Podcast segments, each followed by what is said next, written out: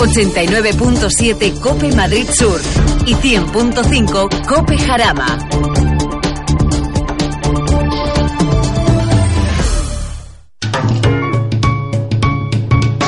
Lubricantes Total patrocina Auto FM. Lubricantes Total. Mantén tu motor más joven por más tiempo.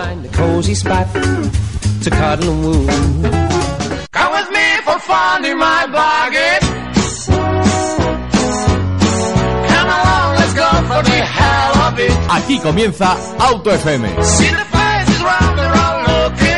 Hoy viernes 27 de mayo arrancamos un nuevo programa de Auto FM.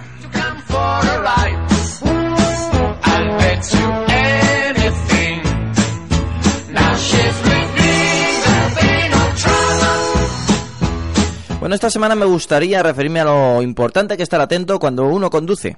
Sí, lo sé, es una obviedad. Pero una obviedad que olvidamos frecuentemente. Curiosamente, el martes pasado iba yo tranquilamente por la carretera en un tramo de 20 kilómetros aproximado, desde mi localidad donde vivo hasta Madrid capital, y conté siete personas toqueteando, manipulando o escribiendo desde su teléfono móvil. Ya sabéis, esos smartphones gigantes que últimamente tenemos todos en el bolsillo. Ese despiste, ese momento en el que no miramos la carretera, ha recorrido nada más y nada menos que nuestro vehículo, el que estamos conduciendo, más de 200 metros. Una distancia que puede ser clave para no tener un accidente. Y lo que es más importante, para salvarnos eh, de, sufrir este accidente y del golpe. Y no solamente del golpe, del golpe fatal. los actuales automóviles mm, nos dan tanta seguridad que muchas veces nos pensamos que, no nos va a pasar nada damos por hecho que podemos pararlos en una distancia mínima o que nos avisan eh, en caso de, accidente. Pero cuidado, el verdadero sistema de seguridad es nuestra atención. Es una distancia de seguridad aceptable y una velocidad acorde con la vía y con el tráfico. Que no se os olvide nunca, ¿eh?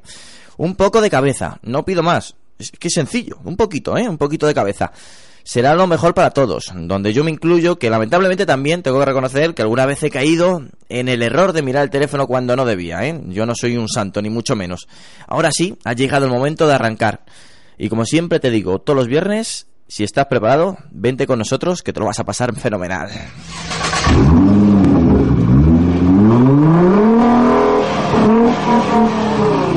En esta edición de AutoFM me acompaña en el estudio nada más y nada menos el, el, equipo de gala. Bueno, voy a dar la bienvenida a Juan Ávila. Bienvenido, Juan. Buenas tardes a todos. Bienvenido, Eduardo Lausín. Muy buenas tardes.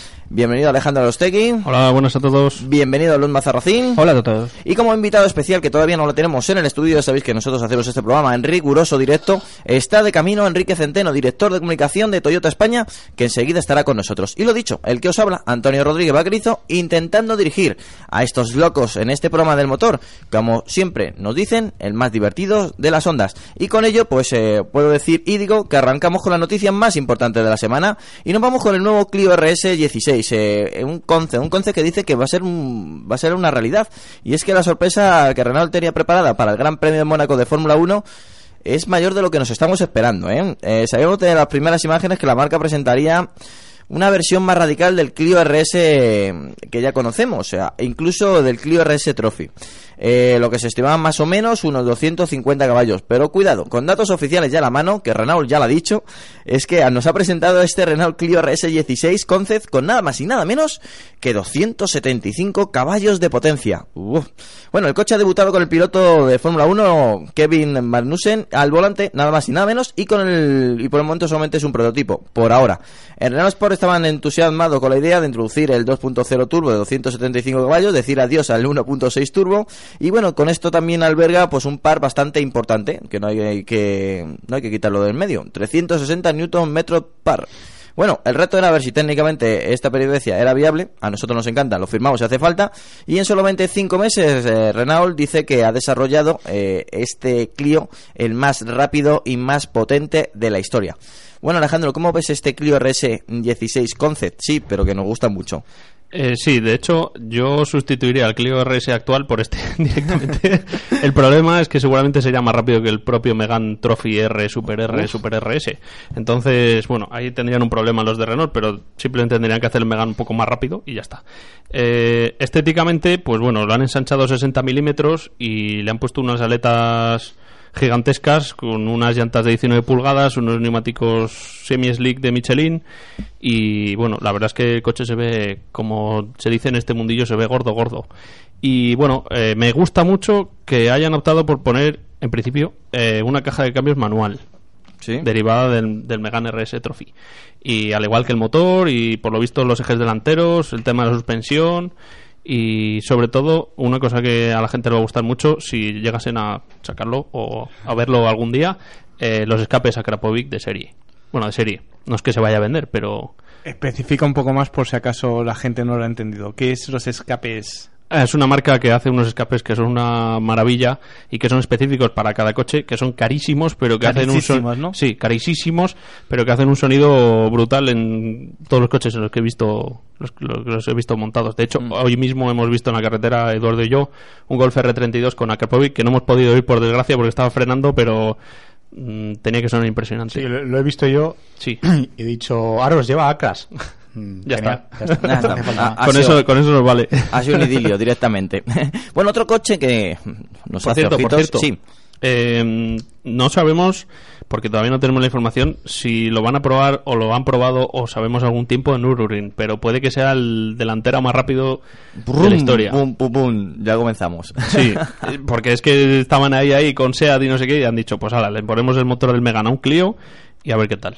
Así que De, de todas maneras, este tipo de coches son los que le ponen brutote a Alejandro, ¿eh? Sí. Esto, esto Sí, le mola. Sí, esto- ¿Has visto la- Si pudieran ver la carita ahora que tiene...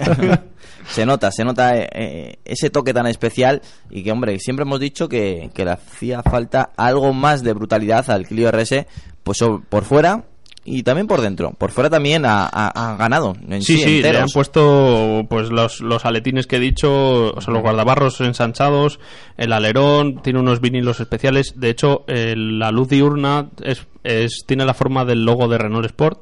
En El, vez de tener el de amarillo empleado es el mismo que Sí, el de el los coches de Fórmula 1. el amarillo es el mismo ese. tono, eso Sí. es importante. Y bueno, sí se ve un poco más especial. Y no sé qué hace Renault que no lo saca, aunque sea en edición limitada, aunque sean 10 unidades, Lo pero que, lo que no hemos conocido así el interior. No sabemos si lleva unos buckets como Dios manda o... en principio se han visto fotos espía y parece que sí, que lleva los recaros. si no son llevará- buckets, serán semi-bucket, pero a este coche no nos va a poner unos asientos normales. yo Pero me creo. interesa más si llevará o no asientos traseros. Probablemente Es no. que no, no se ven en ninguna foto. Tengo Yo diría que no, ¿eh? diría que no. A Bueno. lo mejor, vamos a ver, eh, Es- quitar los asientos traseros es mucho ya... Pero- pero estos de Renault pero- están un poco oídos a veces. Pero Es un proto, no, lo digo en el prototipo seguramente Ah. no están, pero en el de calle seguramente debería. Bueno, en el- no. conocemos el Mini GP y al final bo, no tenía asientos traseros, si recordamos ese gran coche. Si lo sacan de todas maneras no apostemos por unos precios eh, bajos, por No, así no. decirlo. Un detalle, Esto- impor- un detalle importante es que en las fotos que hemos visto presenta el- la carrocería con cinco puertas. Claro. Con lo cual, eh, bloquear los asientos traseros poniendo puertas no tiene mucho sentido. Ahí- ¿no? ahí- Hombre, es da que la como no hay Clio tres puertas, pues Claro. Pero que no ya, es ya tan- tienen las puertas.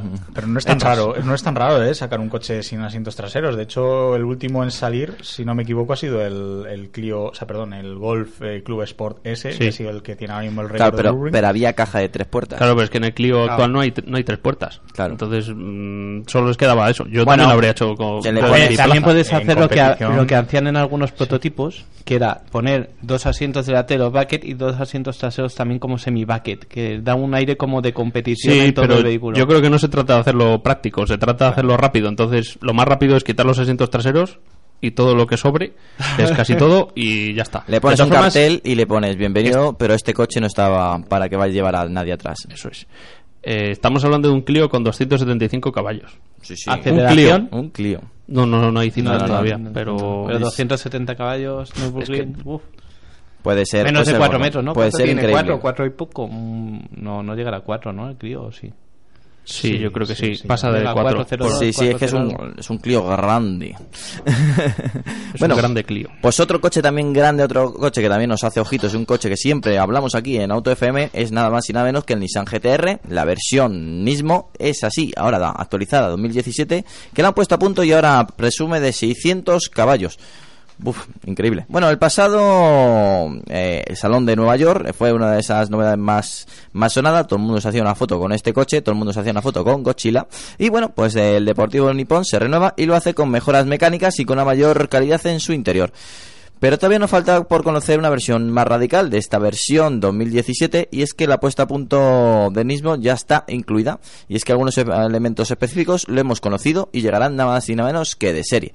Como el apellido Nismo, por supuesto, siempre que es un sinónimo de la competición y de las vertientes y versiones más radicales de la marca japonesa y que bueno, pues eh, lo encontramos también un toque delantero, una parrilla que han denominado V-Motion que ahora será de mayor dimensión, es más agresivo, y un paragolpes y un prominente splitter que, que ahora están hechos en fibra de carbono. Bueno, Godzilla, Eduardo, mm, siempre nos ha gustado este coche.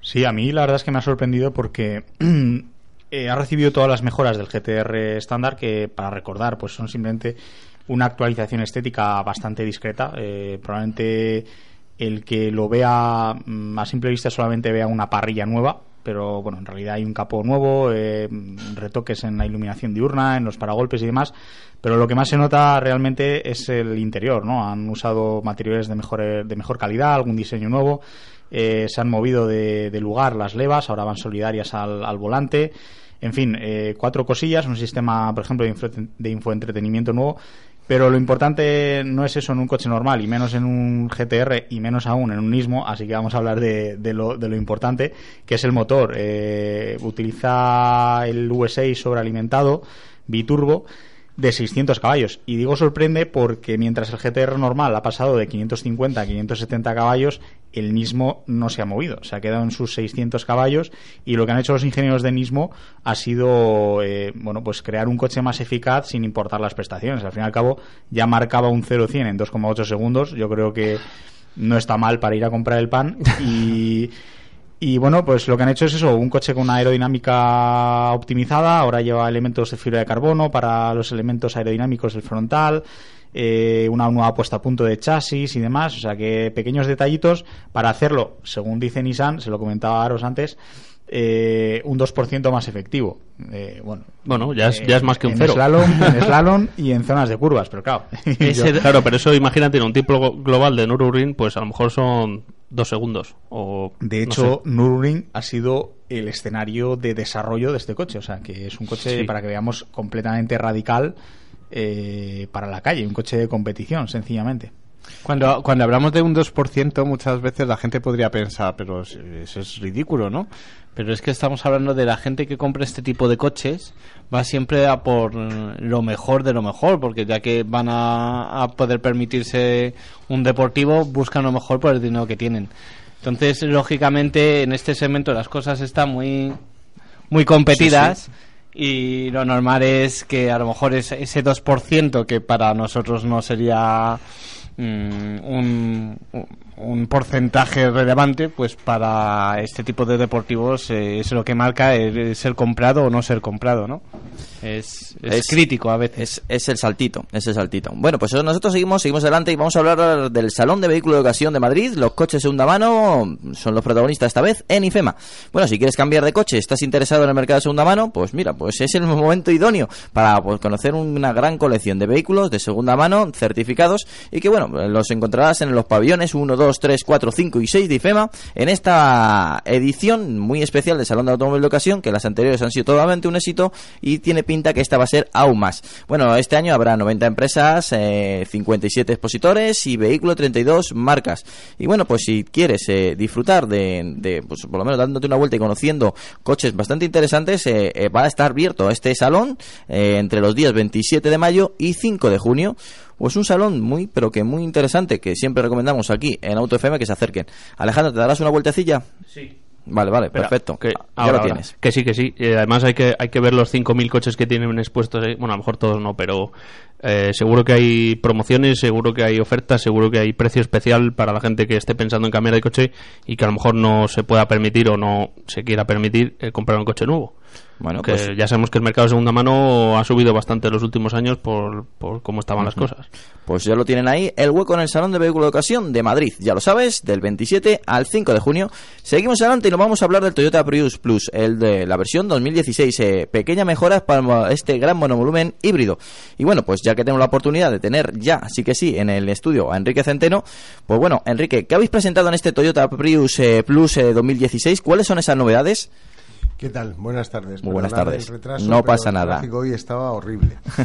Pues eh, básicamente eh, ha tenido algunos retoques estéticos y a nivel de equipamiento y también hemos hecho una mejora en las sensaciones que produce el sistema híbrido. Aquí que todos eh, sois más o menos expertos en cómo funcionan los híbridos, a veces los clientes percibían una sensación de que el vehículo, eh, obviamente por su funcionamiento, generaba un poco de ruido en exceso. Entonces lo que se ha hecho ha sido corregir eh, esto a nivel de software y a nivel de mapeado de inyección de forma que ahora la sensación es mucho más lineal en cuanto a esa aceleración. No hay modificación en prestaciones, pero sí hay una eh, eh, sensación mejor a nivel sobre todo eh, de percepción auditiva por parte del cliente y además hemos introducido un nuevo color y, al, y al hilo del Prius Plus eh, comentaros como ya sabéis que con el nuevo Prius hemos eh, dejado de homologarlo en ciudades como Madrid y Barcelona para el sector del taxi Sí. y lo que hemos hecho ha sido reposicionar el precio del Prius Plus para que los taxistas puedan acceder a él, porque al final resulta un vehículo mucho más cómodo para ellos, más conveniente por capacidad de carga, sobre todo capacidad de maletero, incluso por comodidad para el usuario en las plazas traseras, y obviamente eh, no optaban por él porque había un diferencial de precio importante de cerca de 4.000 euros y hemos hecho un esfuerzo comercial para aproximarlo al precio del antiguo Prius, con lo cual esperamos que nuestros amigos taxistas sigan confiando en híbridos a través de- del, del Prius Plus.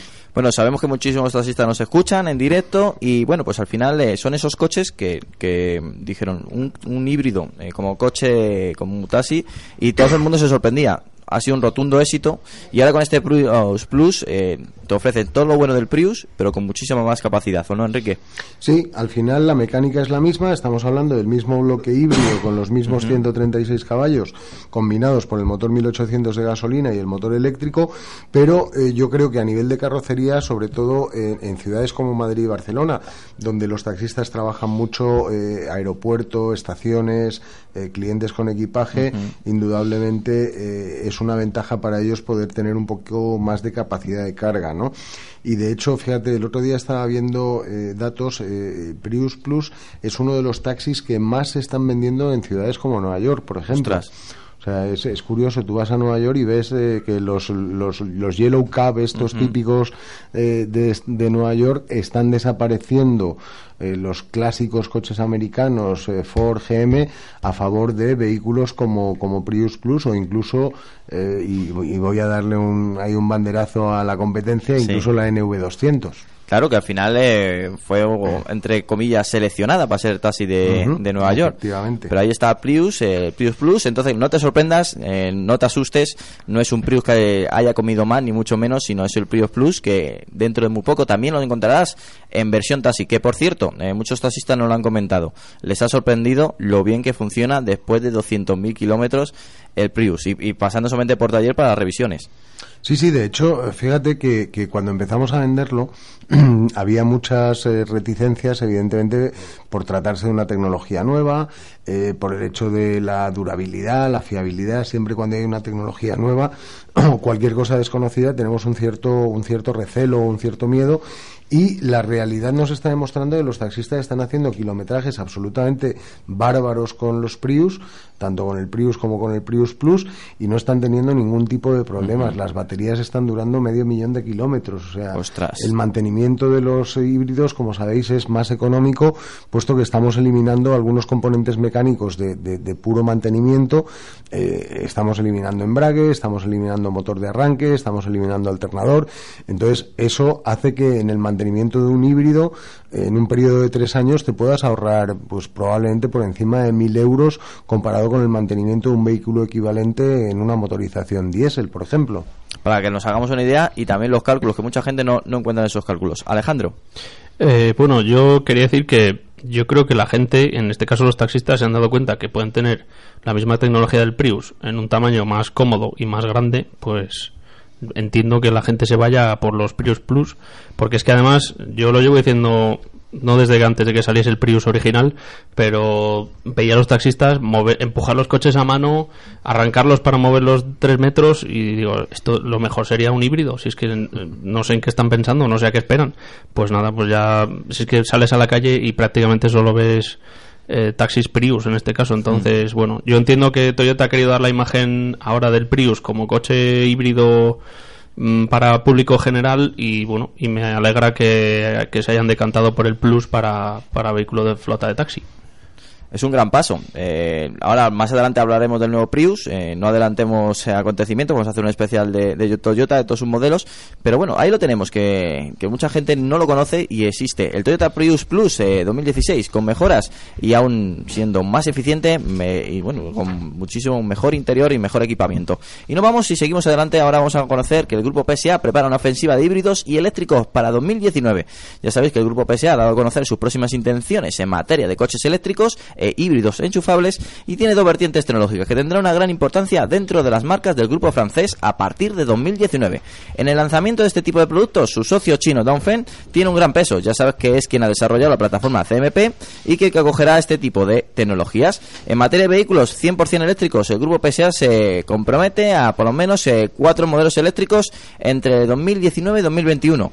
Y que bueno, que dentro de ellos también entrará el sustento y aprovechará el sustento de la plataforma conocida como EECMP y podrá tener una, bueno, una autonomía de 450 kilómetros. Y dentro de todos esos vehículos también encontraremos eh, berlinas, urbanos y subcompactos, donde también se desarrollará pues esta tecnología y que bueno, como bien he dicho al principio, cuatro eléctricos de PSA que nos prometen mucho. Eh, Eduardo, eh, PSA lo tiene claro, eh, ese es el camino, híbridos y eléctricos 100%. Sí, pese a eh, es de esas marcas que tenía unos híbridos eh, un tanto extraños en el mercado. Mm. Eh, tenían sus híbridos con motor diésel. Eh, la verdad es que es una combinación muy, muy extraña. Y 4x4. Y 4x4. Que por cierto es un, de- un detalle en el que van a seguir ahondando porque van a apostar por el, por el 4x4. Al fin y al cabo, eh, sus versiones de tracción integral se dedican casi exclusivamente a, a las versiones híbridas, ¿no? Eh, que en realidad no es ninguna tontería. Puede parecer, oye, ¿por qué quiero un 4x4? Pero oye, mm, es a través de un motor eh, eléctrico en un eje, un motor eléctrico en el otro y el empuje del, del motor térmico en el caso de los híbridos. Eh, estamos hablando de híbridos enchufables, que sería ya un paso adelante eh, respecto a los híbridos actuales de PSA. Y estaríamos hablando también de motores de gasolina. Parece ser que, que el grupo francés pues va a olvidar a lo mejor esa idea de, de asociar diésel al eléctrico. Puede que sea por el tema de los problemas que estamos teniendo ahora mismo con la contaminación, el tema de la regulación de los diésel. En fin, eh, también es cierto que el motor gasolina pues puede ser mucho más eh, mm, fiable a, a largo plazo. Y también es cierto que su nueva generación de motores PureTech pues es evidentemente mucho más avanzada y, y, lógicamente pues eh, hay que sacarle partido a esa tecnología. Pero bueno, eh, muy interesante, eh, sobre todo porque los híbridos enchufables se van a basar en la plataforma que ya conocemos, eh, que puede llevar ahora mismo el 308, por ejemplo el 3008 que hemos conocido esta semana, y no dudemos de que el 3008 tendrá su versión híbrida en, de aquí pues a un par de años eh, seguramente. En cuanto a los eléctricos, pues estamos hablando de cifras muy interesantes ya, eh, 450 kilómetros, yo creo, yo creo que es algo respetable sí. ya. Estamos hablando de que 300 kilómetros a día de hoy ya nos están pareciendo buenas cifras, así que 450 mejor. Y estamos hablando de que con recarga rápida eh, se conseguirían unos 720 kilómetros de autonomía en una hora de carga.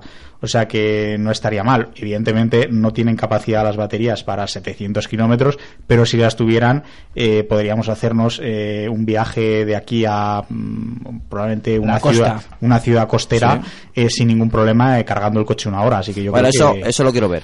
Hombre, di- dicen que, que van a ser capaces de recargar la batería completa en menos de 40 minutos. Bueno, también lo quiero ver. Está bastante bien. También- porque no, no vas a llegar a la gasolina con cero de carga. Sí, sí. Siempre llegarás maneras, con algo. y Perdona, tal. perdona Sí. Juan, eh, de todas maneras es que lo hablábamos el otro día, si no me equivoco, la- las cargas rápidas al fin y al cabo Eh, también es un poquito placebo porque mm, ahora mismo las cargas rápidas son eh, cargadores industriales que no tenemos en nuestras casas, así que evidentemente ese nivel de carga no lo tenemos en casa. No sé si lo llegaremos a atender, pero Yo creo la que sí. idea, cuando re- nos referimos a carga rápida, porque claro, hablamos de 40 minutos, una hora y puede parecer mucho tiempo. La idea que por lo menos hace tiempo se barajó era que pudieras recargar el coche en una gasolinera en el tiempo que te tardabas en tomar un café, ¿no? En tomar una Coca-Cola un refresco. Esto estamos hablando de 5 o 10 minutos. No sé si me acuerdo erróneamente, pero creo recordar que Tesla había ofrecido una opción de unas cargas en 15, 20 minutos, una cosa así, que ya parecían tiempos más razonables.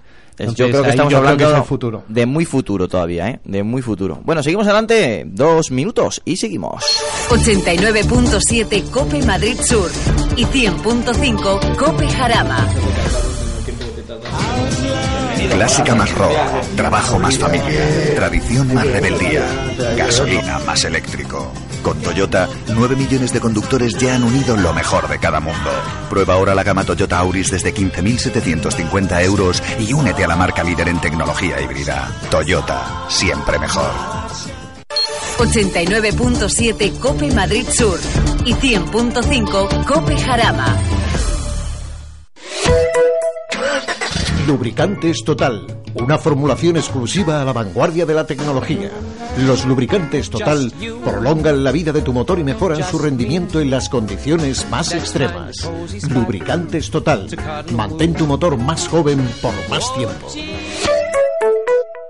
Radema, instalación y montaje de repuestos y accesorios del automóvil. Tintado de lunas, autorradios, placas de matrícula, alarmas, avisadores de radar, paragolpes, faros, llantas. Distribuidor oficial de manos libres Parrot. Radema, Alejandro Ferrant 9, junto al Paseo de las Delicias, Madrid. Pida cita en el teléfono 91 468 69 27. 91 468 69 27.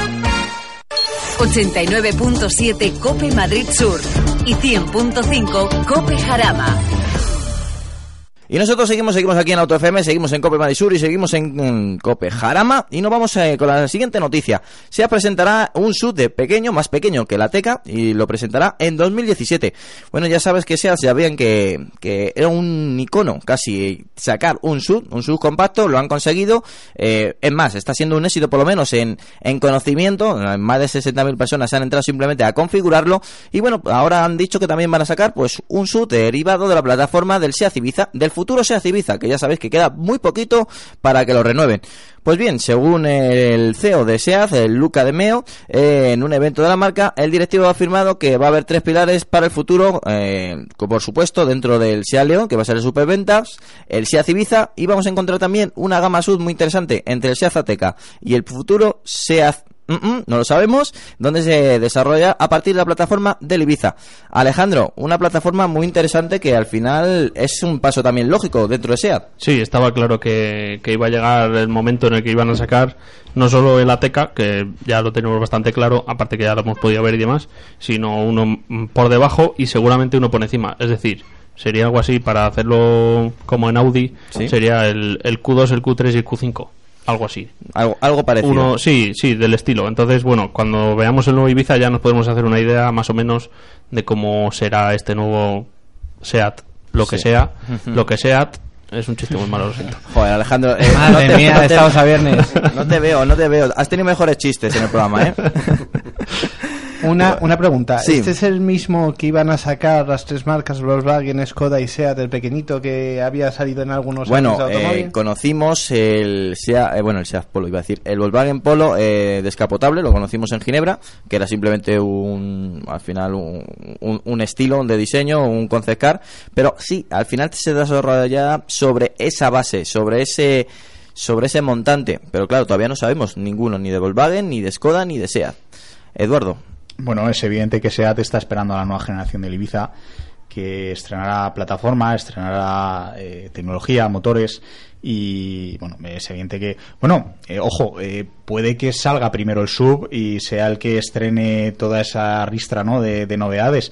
Yo creo que SEAT se lanzará primero a, por el Ibiza, para al fin y al cabo su punta de lanza, aunque estoy seguro que en el seno de, en el seno de la marca el nuevo sub de de por debajo de la teca va a ser un coche en el que van a prestar especial atención porque al fin y al cabo eh, ya sabemos que el segmento B sub que sería en este caso em, está arrasando en Europa. Eh, tenemos ahí unos rivales eh, fortísimos tenemos un un eh, Nissan Yuke, por ejemplo, tenemos un Capture, en fin, Sí. eh, una gama cada vez, cada vez más. Y SEAT, pues es verdad que le va a pasar otra vez lo mismo como con el Ateca, va a llegar un poquito tarde, pero va a llegar ya a un mercado muy maduro en el que va a poder competir con un producto que va a estar eh, completamente seguro de que va a ser competitivo, ¿no? Entonces, eh, yo le auguro un buen futuro.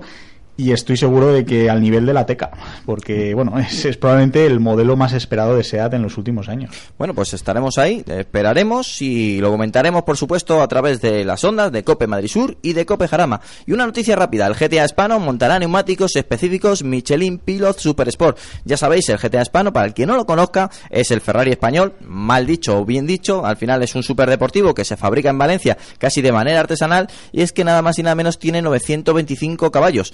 Y bueno, pues eh, ¿quién ha calzado estos neumáticos? Nada más y nada menos que el Bugatti Veyron o el Coesin eh, Aguera eh, R, la versión más deportiva y más radical. Bueno, pues será difícil que te encuentres con este coche por la calle, ya sabes que su producción es limitada a tan solo 20 unidades al año y que tiene un precio estándar base aproximadamente de 900.000 euros. Bueno, pues ya sabéis, el- típico coche que te encontrarías en cualquier lado. Increíble, ¿eh? Si lo ves algún día, hazle una foto y nos lo mandas porque merecen mucho, pero que mucho la pena. Y seguimos adelante y vamos a hablar de la nueva Renault Grand Zenith. Ya sabes, otra de las novedades de esta semana. Una monovolumen que se ha renovado totalmente y ahora nos han presentado la versión más grande, ya sabes, más crecida para habilitar eh, siete plazas dentro de, de su habitáculo y que bueno, pues eh, es la batalla más larga de la Zenith, ya sabes exactamente, 7 centímetros más larga que la Renault Zenith y tiene pues un maletero muy grande, 758 litros de capacidad, eh, 222 litros más que la Zenith en el caso de que no se utilice la versión de 7 plazas. Bueno, pues eh, Gran Zenith, eh, Alejandro, ¿te ha convencido el diseño?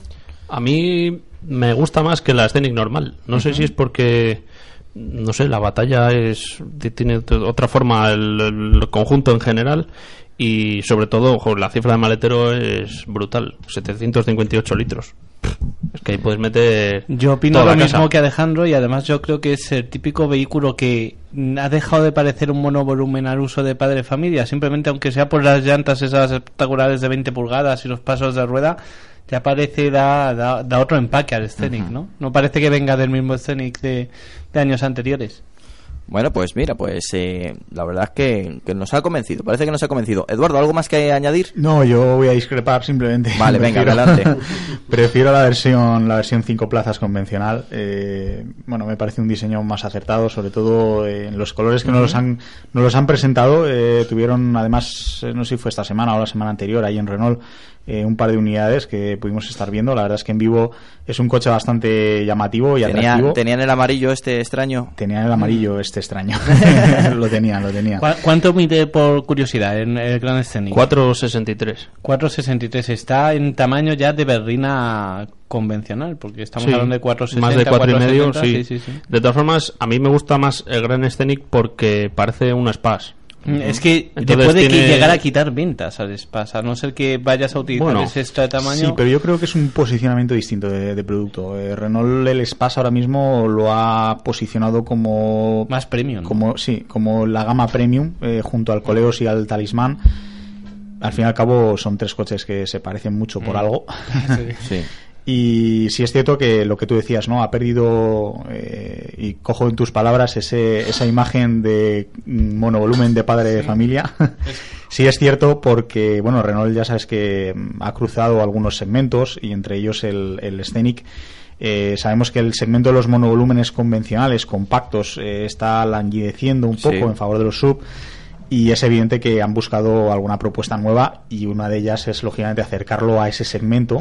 Es porque yo incluso veo a una persona de 30 o 40 años planteándose su compra, cuando a lo mejor mm, hace no tanto hubiera parecido como, como más descabellado, ¿no? ¿Para qué quieres un sub si no tienes hijos o algo? Y ahora sin necesidad de tenerlos, No sé, puede entrar me- por yo- los ojos y decir, Pues "Ay, lo sí". compro porque me gusta. A mí me parece bien la estrategia que ha llevado Renault. En vez de descartar los monovolúmenes sin más y empezar a hacer sub, eh, encabezonarse un poco en decir, pues yo voy a hacer un monovolumen en Sí, pero condiciones. también han llegado tarde en el terreno del sub. Eh, bueno, pero a mí en los sub. mm, Sí, sí, bueno, pero- ya sabéis qué opino de los sub. No es muy emocionado, ¿no? Pero bueno, claro, pero- entonces mm, que, los, que sigan apostando por el tema de monovolumen y que lo hayan evolucionado de esta forma, a mí me gusta mucho. Bueno, un detalle que se nos ha escapado y que creo que es muy importante, siguen teniendo esas llantas de 20 pulgadas que nos llaman tanta la atención. Sí, y que yo en parte critico, porque Sí. seguramente, eh, por los precios que he podido ver, eh, son más caras que un neumático normal. con Precios, precios, sí. dime alguna... Pues sí. andan alrededor de 150 euros. De por todas maneras, rueda. Juan, haces unas preguntas para pillar, porque... No, porque es una Claro. enciclopedia, entonces Claro. si dice que son 150 euros una rueda de 20 pulgadas, no me- o sea, me parece caro y no caro. Es decir, eh, una rueda de 17 pulgadas en una medida un poco curiosa está también De por ahí, por maneras- ahí 130, 140 euros. Tampoco es tanta la diferencia. la Yo medida- creía que iba a ser más. De todas maneras, la medida que lleva este NIC es bastante, bastante extraña porque son 20 pulgadas y si no me equivoco son 185 de Ciento- ancho. 195. 195, Sí. o sea que A es, ver dónde eh, la encuentras cuando tengas un pincel. Claro, pero es que, Juan, imagínate, si llevase 195, 50, 15, por ejemplo, esas ruedas valen 50 o 60 euros. Ruedas buenas. Sí, No te a ver, tienes yo- que ir a yo tres- cuando lo tres veces critiqué en su momento... Pero estéticamente... Claro.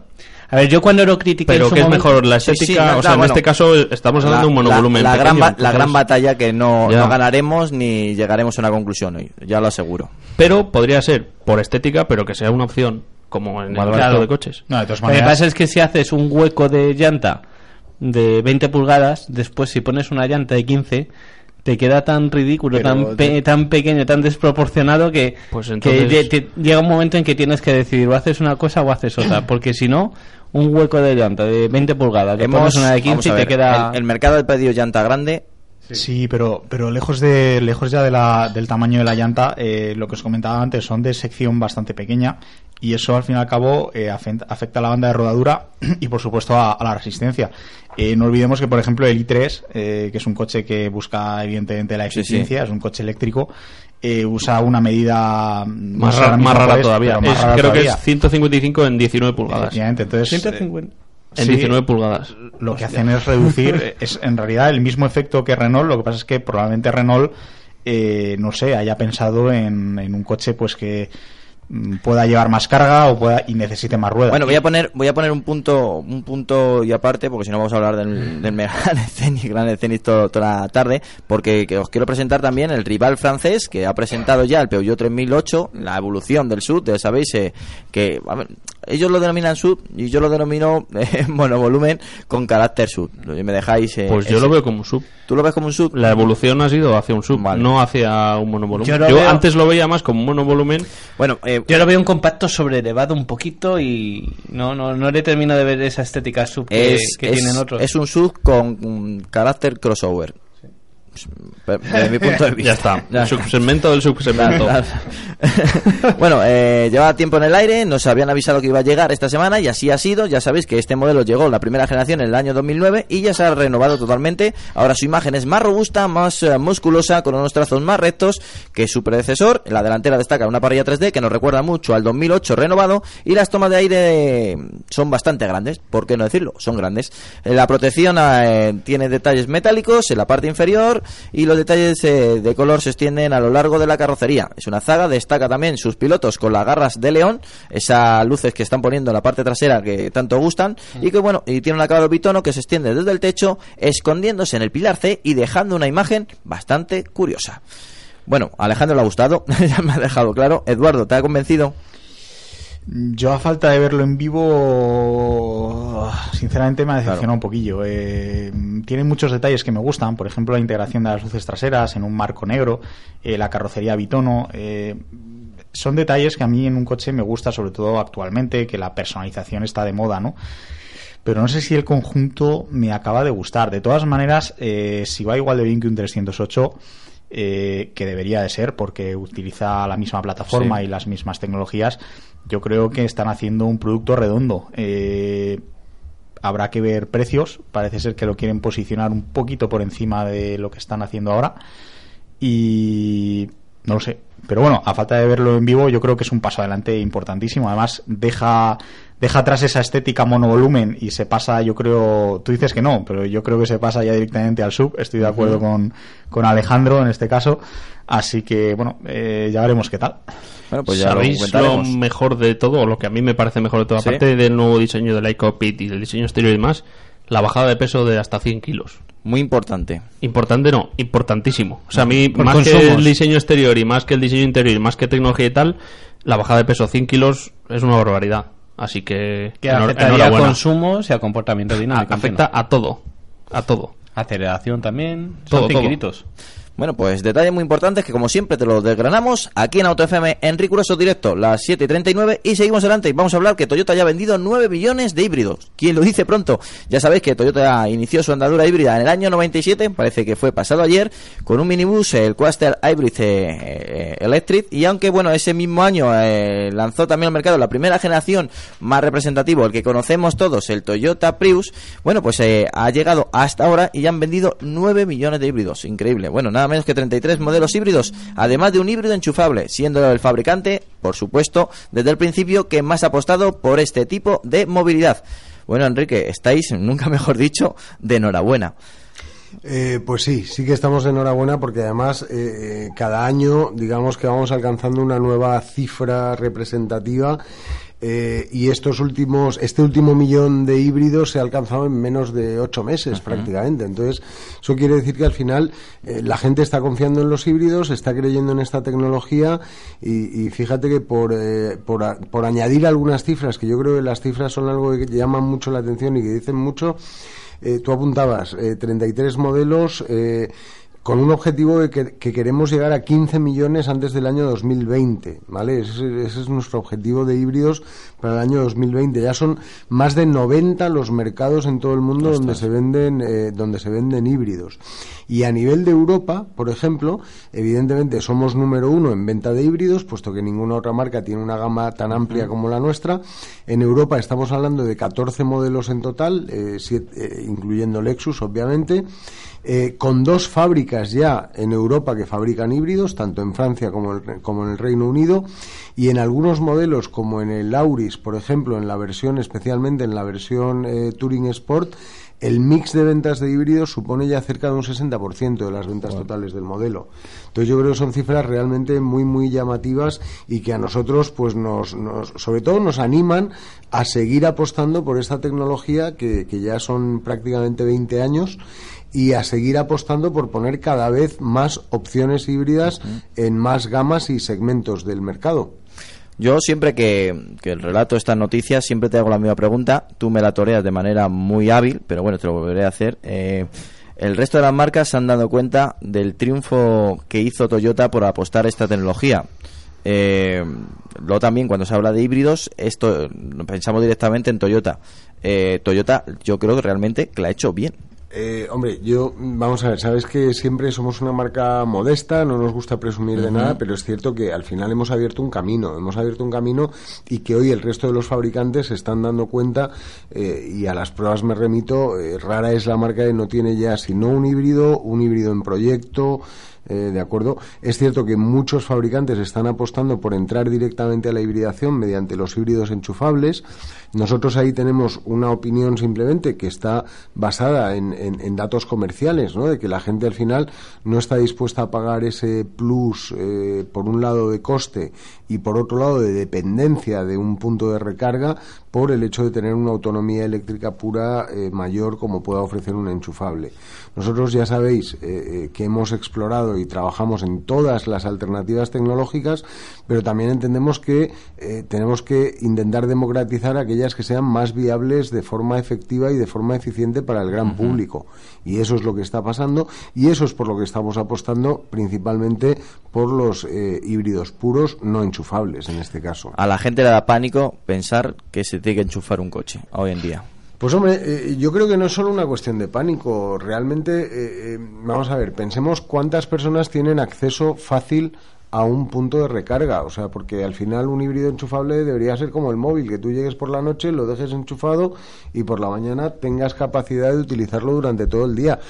Pero es que la realidad de la mayoría de las personas no es esa. Entonces, eh, si tu coche duerme en la calle, si tu coche duerme en un garaje público, si tu coche, no lo sé, hay infinidad de situaciones y circunstancias en las que la gente no tiene esa facilidad eh, probablemente, oye, si nos comparamos con países como los países nórdicos, donde el sistema de vida y de aparcamiento y de gestión de las ciudades es distinto, pues es lógico que allí tengan más demanda. Pero en España, hoy por hoy, la realidad, eh, y a las cifras me remito, o sea, estamos hablando de que mensualmente se matriculan 200 eh, o 300 híbridos enchufables, 200 o 300 coches eléctricos puros y, y, y 3.000 híbridos. Entonces, las comparaciones son odiosas. No, pero ahí incluyo todas las marcas, o sea, ahí incluyo todas las marcas que estamos presentes en todas las tecnologías. Entonces, al final es una cuestión que yo creo que, que cuando hablas de cifras que, que, que son 10 veces superiores en unos casos y en otros, pues eh, no sé, eh, insisto, hay hueco y yo creo que el mercado está abierto a todas las tecnologías, pero cada tecnología tiene su sitio, su ubicación y en base a eso también su capacidad y su volumen, ¿no? Recordemos que Toyota tiene esa tecnología también. Claro, la hemos tenido y la hemos tenido eh, pues desde dos años después de lanzar el Prius. Eh, y la realidad es que nuestras ventas de eh, enchufable han sido testimoniales en comparación con las cerca de con las más de 80.000 unidades de híbridos convencionales que tenemos matriculadas en España. Y que la gente no se equivoque, que un híbrido de Toyota tradicional no hay que enchufarlo. No hay que enchufarlo. Eso. Efectivamente. que no y, se en ciudad, y en ciudad está más del 60% del tiempo funcionando en modo eléctrico. Bueno, nos quedamos con ese titular. Y ahora seguimos adelante y vamos a conocer la nueva gama de BMW, la iPerformance, que es un puente entre dos mundos, el, el mundo tradicional y el mundo eh, pues eh, híbrido. En este caso, BMW nos, nos presenta su nueva apuesta, su apuesta híbrida, pero híbrida enchufable. Y hemos conocido y hemos conducido, he tenido la oportunidad de conducir un BMW X5 o el X-Drive 40e con 313 caballos, eh, tecnología híbrida enchufable, que bueno, me ha, sorprendido. Ya me había tenido la oportunidad de conducir un SUV en modo eléctrico gracias al Lexus y Toyota y siempre me sigue asombrando lo bien que le sienta este tipo de motorizaciones a estos grandes modelos. Son esos coches que hasta que no montas y no disfrutas de su conducción, no te, no te lo crees, no te lo crees directamente lo bien que funcionan. Bueno, luego está el 225XE, el Active Tourer, que tiene la posibilidad de, tener dos motores, ya sabéis, el motor tradicional y el motor eléctrico, que a la vez pues hace una función de 4x4 y que tiene mismo precio que el 225i, unos 39.500 euros. Y dentro también de, de esta gama vamos a conocer dentro de muy poco, en agosto llegará el Serie 7, el 740e, ya sabes, su gran berlina que también va a presentar su versión híbrida y que bueno, pues ya eh, según dicen eh, nos dejarán con la boca abierta porque van a presentar la última tecnología en su automóvil más tecnológico. Eh, en el 300 y en el Serie 3 también hemos, hemos, hemos tenido la oportunidad de conducirlo, la versión 330e eh, que tiene 40 kilómetros de autonomía, 252 caballos, un precio de 45.300 euros, una berlina muy interesante, pues si haces eh, al final entras en, en la ciudad, vas a, vas a trabajar, eh, te tienes que tragar literalmente 10 minutos de atasco, pues vas en modo eléctrico perfectamente. Sales y tienes una berlina muy, con mucha potencia, una berlina dinámica, ya sabes, el Serie 3, y al final pues eh, tío, consumes eh, 252 kilómetros, eh, 252 caballos, pues eh, con, con mucha fuerza y, con, y con, con ese toque tan, tan BMW. Y tienes el plus de tener 40 kilómetros de autonomía. Lo único que, como siempre, y hemos dicho hace, hace nada, el, tema de enchufar. eh, eh, tener un enchufe, tener la posibilidad de, de tener eh, un enganche eléctrico para que se carguen este tipo de vehículos. Actualmente, eh, por tema de, no sé si de apoyo gubernamental o, o- de ayuntamiento, hay muy pocos puntos de, de recarga y los que hay están rotos. Eh, más de una vez me, me he visto con, con un susto en el cuerpo de querer recargar un coche eléctrico y no poder porque no hay sitio para recargarlo. Y luego la, la- pues la- el típico aparcamiento comunitario, el que tenemos en la gran mayoría si no aparcamos en la calle, no está adaptado todavía para tener coches eléctricos y, y bueno, sin más, si le dices en la comunidad que quieres un, un boss eh, para enchufar tu coche eléctrico, te miran hasta raro, te miran todavía hasta raro. Pero bueno, es un, es un paso más, es una vertiente bastante interesante también para esa gente que tiene la posibilidad de tener el coche en casa, pues mira, pues directamente lo aparca y lo enchufa y aparte pues es una apuesta interesante de BMW, tanto su, con su X5, con su Serie 2 actitudes, ya sabes, el monovolumen y también pues con el Serie 3 y con el futuro Serie 7. Alejandro, tecnología híbrida enchufable en BMW. Eh, me gusta la idea, eh, aunque tiene alguna que otra pega, como por ejemplo eh, la pérdida, la pequeña pérdida de maletero, porque al no ser coches diseñados desde cero a- para ser híbridos o híbridos enchufables, pues son berlinas o sub comunes y, a- y ¿dónde metes las baterías en un coche? Pues en el maletero porque no lo vas a quitar sitio a los ocupantes. O como haría Juan, quitar los asientos traseros para meter baterías, ¿no? O no, no era eso. Ni de coña. No. Entonces, lo único que queda es meter las baterías en el maletero y pues las baterías ocupan un sitio. Sí, pero no, no, no restan tanto, ¿eh? No, no, nos por eso que- Habrá de litros más o menos. En el Serie 3 unos 100, Unos 100 litros. O sea, Sí. pasaría de 500 algo, ¿no? Que puede tener. algo menos yo creo. Algo menos. Sí.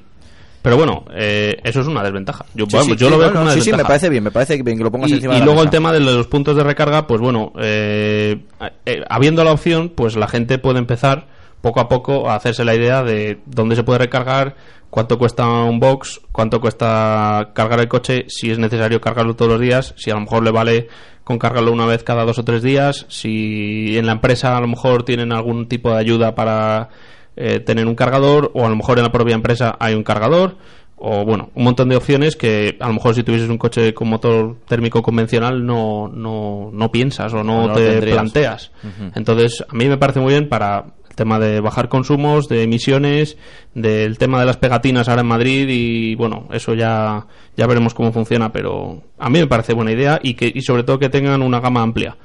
Pues el Serie 2 Active Tourer, el Serie 3, el Serie 7, el X5. Yo me decanto más por el Serie 3 que me parece más más práctico, quiero decir, más práctico como coche híbrido enchufable.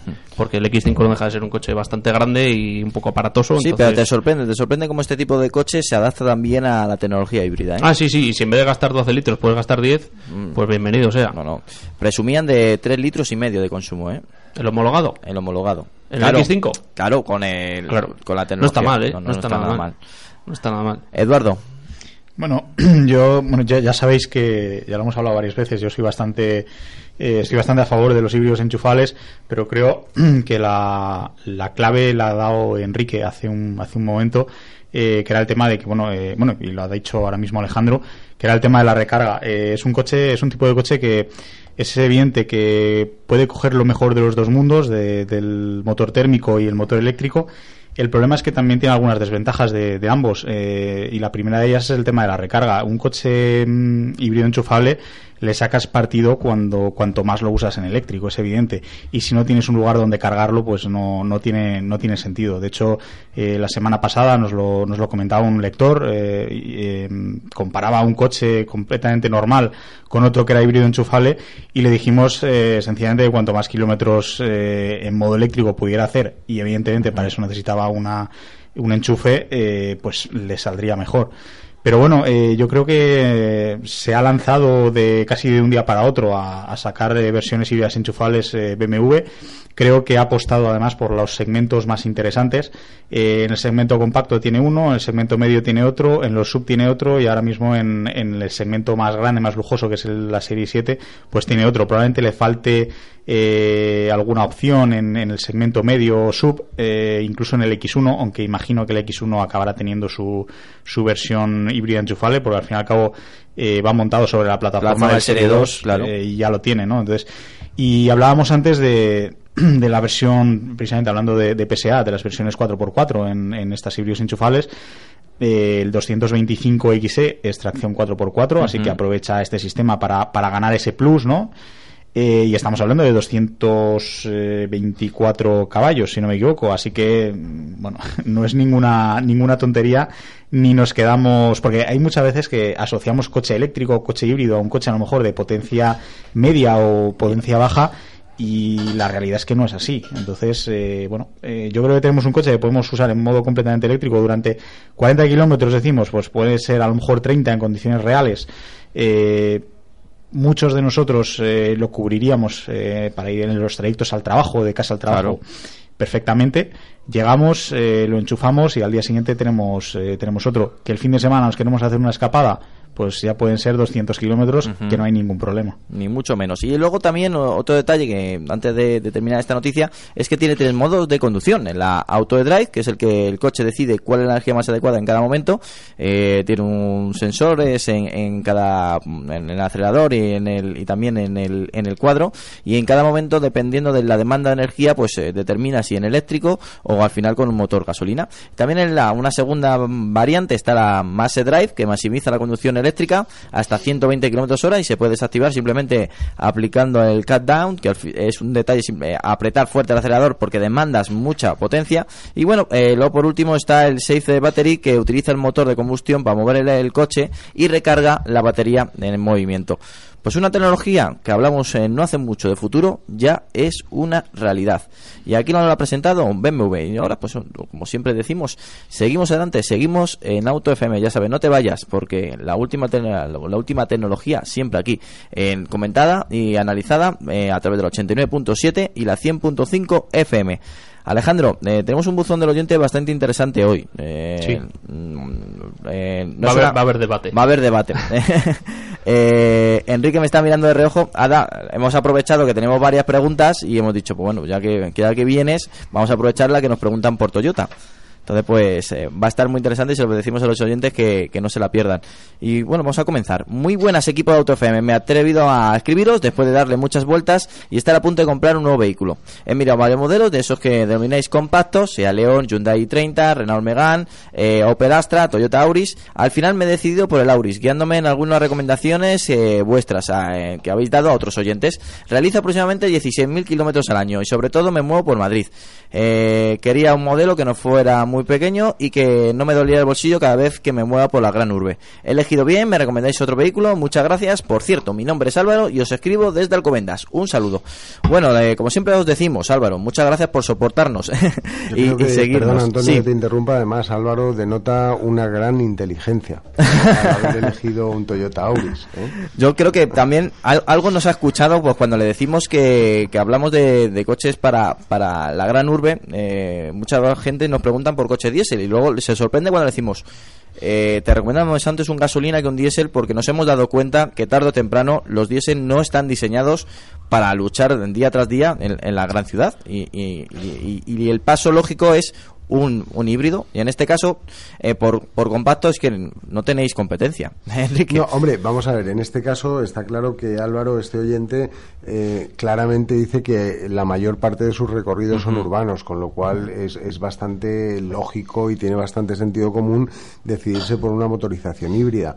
Pero acabas de apuntar una cosa que yo creo que todavía está mucho en la mente de los consumidores. Es que, eh, de verdad, hemos, hemos dieselizado, y ojo que nosotros Toyota también vendemos diésel, ¿eh? no, no, no, no solo vendemos híbridos, también tenemos opciones diésel, pero quizá hemos eh, malinterpretado o malentendido por parte de los usuarios cuál es el uso adecuado para cada tipo de motorización o cuál es la motorización ideal para cada tipo de uso.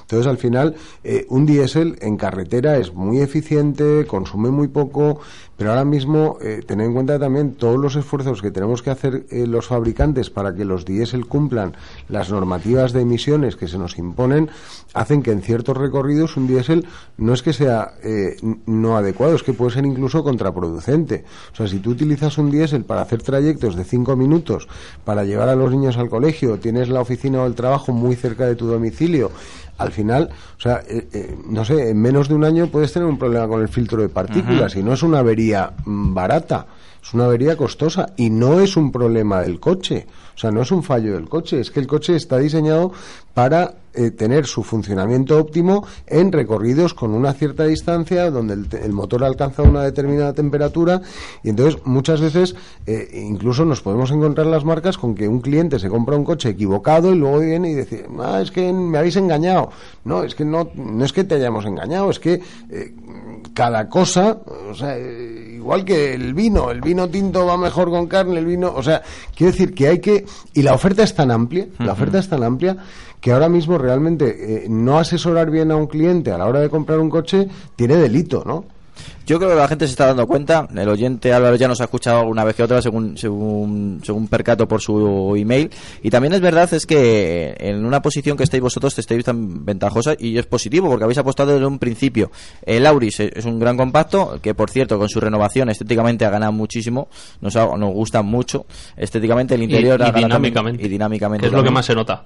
Alejandro, sí, sí, Sí, coméntalo. yo tuve la oportunidad de probarlo y, y, bueno, sí, la estética, pues cuando te vas a subir al coche dices, oye, lo veo diferente, el paragolpes, los faros y demás, y luego dentro se nota mayor calidad y mejor construcción y demás, pero luego es en marcha cuando notas la mejor insonorización, el cambio en la suspensión, se nota más cómodo, más agradable conducir y bueno, te, te sientes más desestresado conduciendo a pesar de que haya atasco, que tengas que adelantar o lo que sea. Además de, bueno, las nuevas motorizaciones gasolina turbo y demás. Así que, bueno, eh, yo creo que el Auris, a lo mejor respecto al resto de compactos, antes de- del restyling se había quedado un poquito atrás y ya, ya está igual o por encima del resto. Estoy de acuerdo contigo. Y otro detalle que siempre hemos dicho aquí en AutoFM es que los coches híbridos hacen un grandísimo trabajo de aislamiento y posiblemente siempre estén, parece que no, pero están mejor construidos que el resto de los automóviles porque eh, ir en silencio absoluto y escuchar un crujido mata a cualquiera. ¿eh? Sí, eso, eh, eso son las dos partes. Eh, tiene, las marcas tienen que conseguir que el coche sea silencioso, pero claro, cuando tienes simplemente un motor eléctrico funcionando, mm, ya puede ser silencioso el coche, porque si no, te vas a enterar de todo, o llevas un sistema de sonido de que es una maravilla y lo llevas alto de volumen, ¿no? Pero entonces las marcas tienen que hacer ahí un esfuerzo en, en que el coche sea silencioso y yo creo Que no tenga grillos, ¿no? Eso es. famosos Y yo creo que en el caso del Auris la mejora ha sido bastante importante. Bueno, Álvaro, ya sabes, eh, te lo recomendamos, creo que has elegido bien, has hecho muy bien eh, escuchándonos y creo que has aprendido la lección. Y bueno, pues aproximadamente realizando 16.000 kilómetros al año es el vehículo adecuado. IFEMA presenta el Salón del Vehículo de Ocasión del 27 de mayo al 5 de junio, abierto al público. Miles de modelos certificados y garantizados para que encuentres el coche que estás buscando en la mayor exposición de España. La mejor oferta, el mejor momento, compra y llévatelo. Feria de Madrid, es aquí, es ahora. Sealco Motor. Ven a visitarnos en nuestras instalaciones de la Milla del Motor en Alcorcón, Avenida San Martín de Valdeiglesias 32. Sealco Motor Audi, de toda confianza. www.gruposealco.es 89.7 Cope Madrid Sur y 100.5 Cope Jarama. Lubricantes Total te ha ofrecido Auto FM. Lubricantes Total. Mantén tu motor más joven por más tiempo.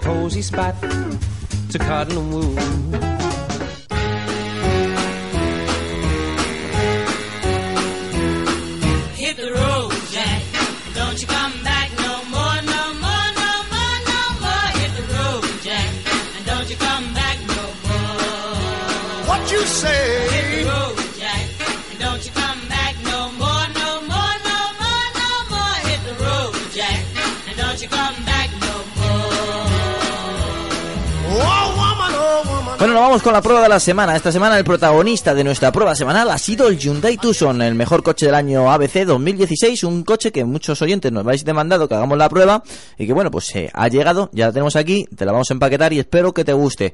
Bueno, un vehículo que nos ha sorprendido por su calidad apercibida cuando lo conducimos y un diseño, por cierto, tengo que decirlo, muy acertado.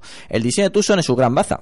Eh, es verlo y mucha gente directamente lo compra, ni, probarlo, ni- no, no lo han escrito, dicho es que el coche me gusta.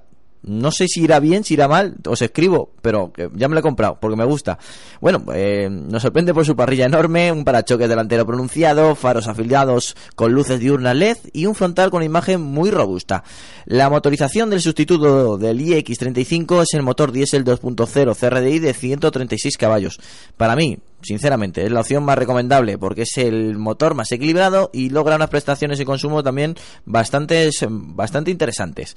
La unidad que hemos eh, probado tiene también y equipa tracción total y consigue un 0 a 100 en 10,9 segundos y alcanza una velocidad máxima de 184 km hora. En términos de consumo, el nuevo Tucson homologa una cifra de 5,2 litros en ciclo combinado y unas emisiones de 139 gramos por kilómetro. Nosotros no hemos conseguido conseguir esa media de 5,2 litros. Ya sabéis que en nuestras pruebas se busca que sea más similar posible a una conducción normal, en ciudad, interurbano, autopista, y pisar acelerador sin miramientos, sin ir, uy, es que piso más y, y gasto más.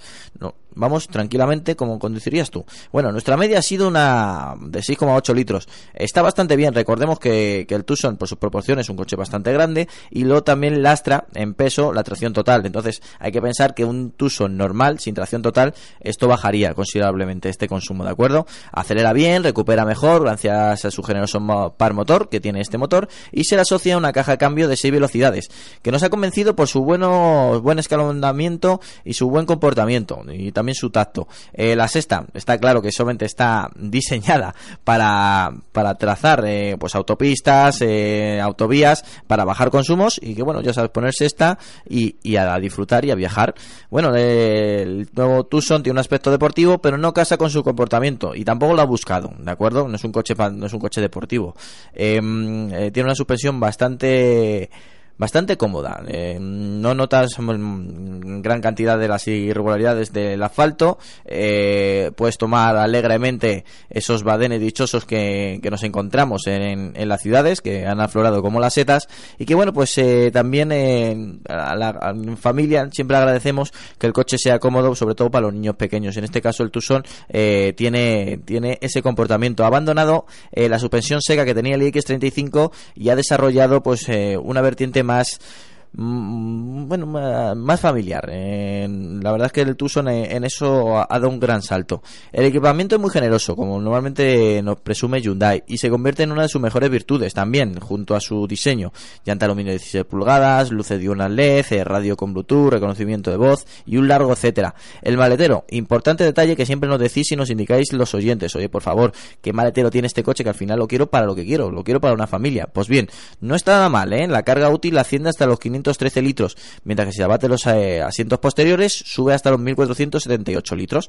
Está más o menos en la media un pelín superior de la media pero más o menos en la media. En el interior encontramos unos asientos de cuero con calefacción que venían de extra venían de opción y que bueno nos, han convencido nos han gustado. Siempre es de agradecer un asiento de cuero. Tiene calefacción y también tiene aire acondicionado que en España es casi eh, una bendición porque lo dejamos el coche horas y horas en el pues, un aparcamiento normal la dejamos en la calle llegamos y casi nos fusionamos con los asientos de cuero muchas veces en verano. Bueno pues tiene eh, aire acondicionado que al momento que nos sentamos mm, no se nota por supuesto pues el asiento está muy caliente en un día de verano pero a los minutos algo, algo gracioso te recorre por la espalda y que, que, bueno, que, que se, que se agradece. El sistema de infoentretenimiento dispone de una versión mejorada que, la, que en el iX35 y que bueno, pues eh, es mucho más rápido y como ya os he adelantado no, nos ha gustado, nos ha convencido.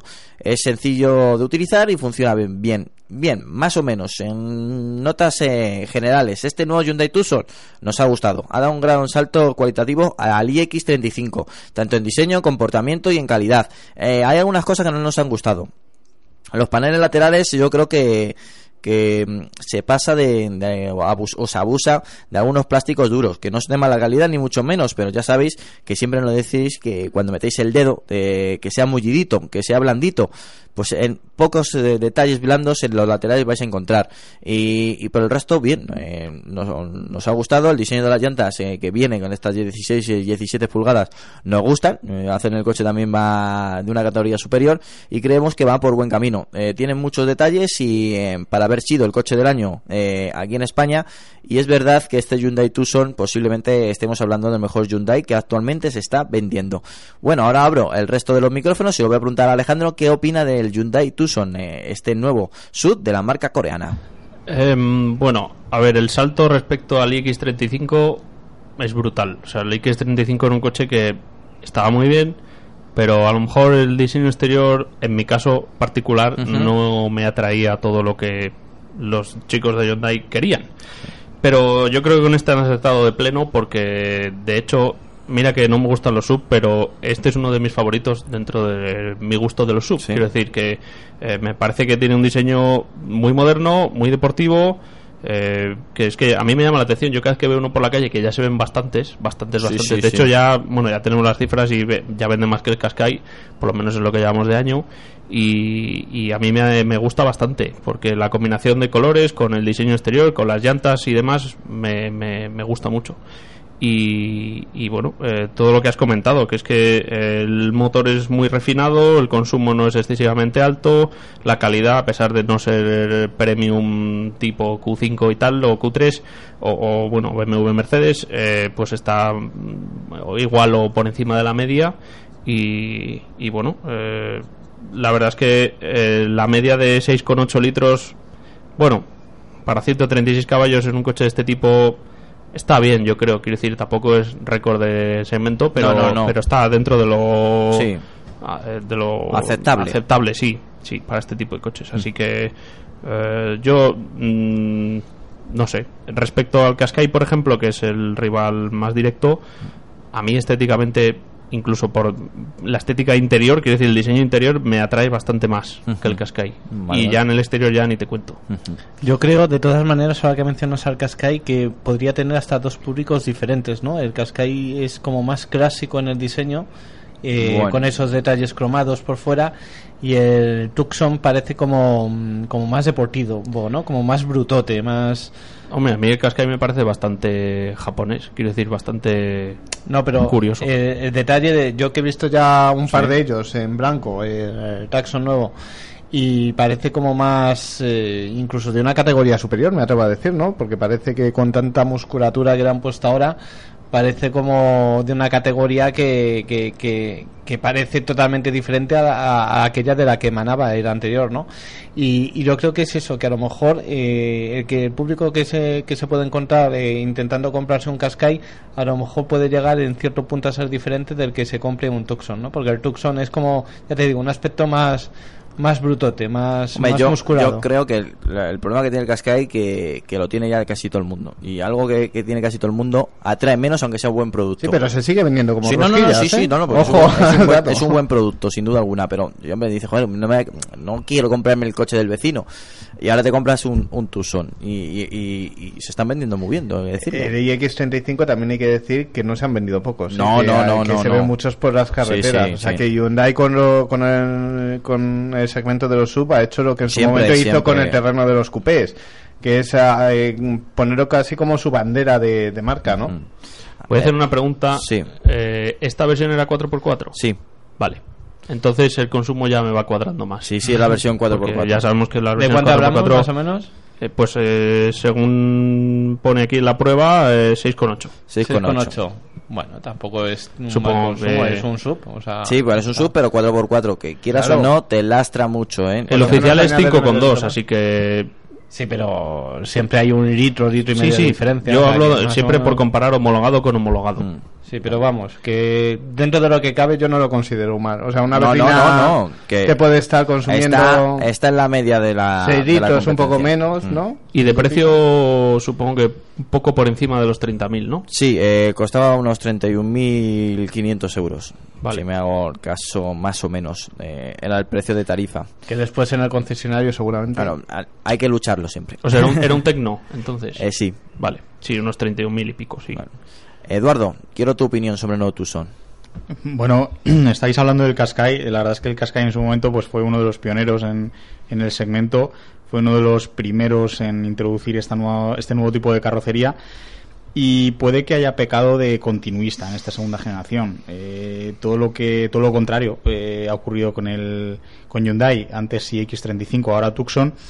Eh, coincido con Alejandro que ha comentado antes que el cambio era abismal. eh, lo suscribo totalmente. De hecho, ha pasado de un coche que a lo mejor ni me llamaba la atención a ser probablemente uno de los coches que más me llame la atención en este segmento. Así que yo creo que ahí ya ha ganado su público. Eh, también ha ganado en calidad, ha ganado en tecnología, ha ganado en equipamiento, así que yo creo que ha sido una mejora completamente redonda. Lo que ocurre es que, claro, eh, tiene una competencia muy fuerte y cada vez más. Eh, sin ir más lejos, ha salido el primo del, del hace poco, que es el Renault Kadjar. Ha salido ahora mismo el SEAT más esperado por, por todos, como es el Ateca, y saldrán, bueno, va a salir ahora mismo, hemos conocido hace, hace nada el 3008, el Peugeot 3008, o sea, Y bueno, y ya que tenemos a Enrique también, que no olvidemos el CHR. Efectivamente. Iba a saltar al cuello de alguien.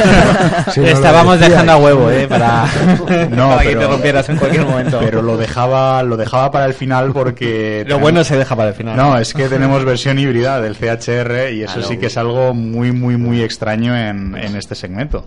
Así que bueno, ahí ya tiene su punta de lanza Mm. y ya veremos. Va a haber una lucha ahí muy, muy fuerte, ¿eh? Y muy interesante.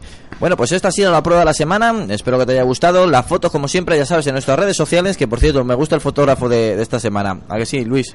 Sí, esta semana, por problemas de agenda, te tuviste tú que hacer cargo de las fotos y bueno. No, no ha salido tan mal, ¿no? No, está bien, está bien. está Vale, bien. venga. Bueno, yo, yo la lo he visto, yo lo he visto ahí haciendo alguna muesca, ¿eh? Me mira así de rojo. Eh, el fotógrafo titular siempre va a ser el No, fotógrafo no, no, no, si titular, yo no le quiero sustituir, no le Es quiero cier- sustituir. Es cierto que han pasado por laboratorio un poco, pero bien. Ya, ya. Esos trucos no se dicen, eso se guarda. Bueno, seguimos adelante y ahora nos vamos con el especial de Toyota. Eso sí, un minuto de descanso, aclaramos nuestras voces, eh, nos tomamos un poquito de agua y estamos contigo otra vez de en directo como siempre aquí en Auto FM. Lubricantes Total, una formulación exclusiva a la vanguardia de la tecnología. Los lubricantes Total prolongan la vida de tu motor y mejoran su rendimiento en las condiciones más extremas. Lubricantes Total, mantén tu motor más joven por más tiempo.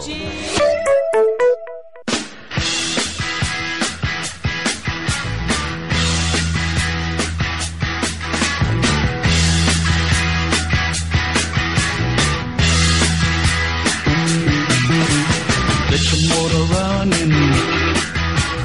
Head out on the highway. Looking for adventure. And whatever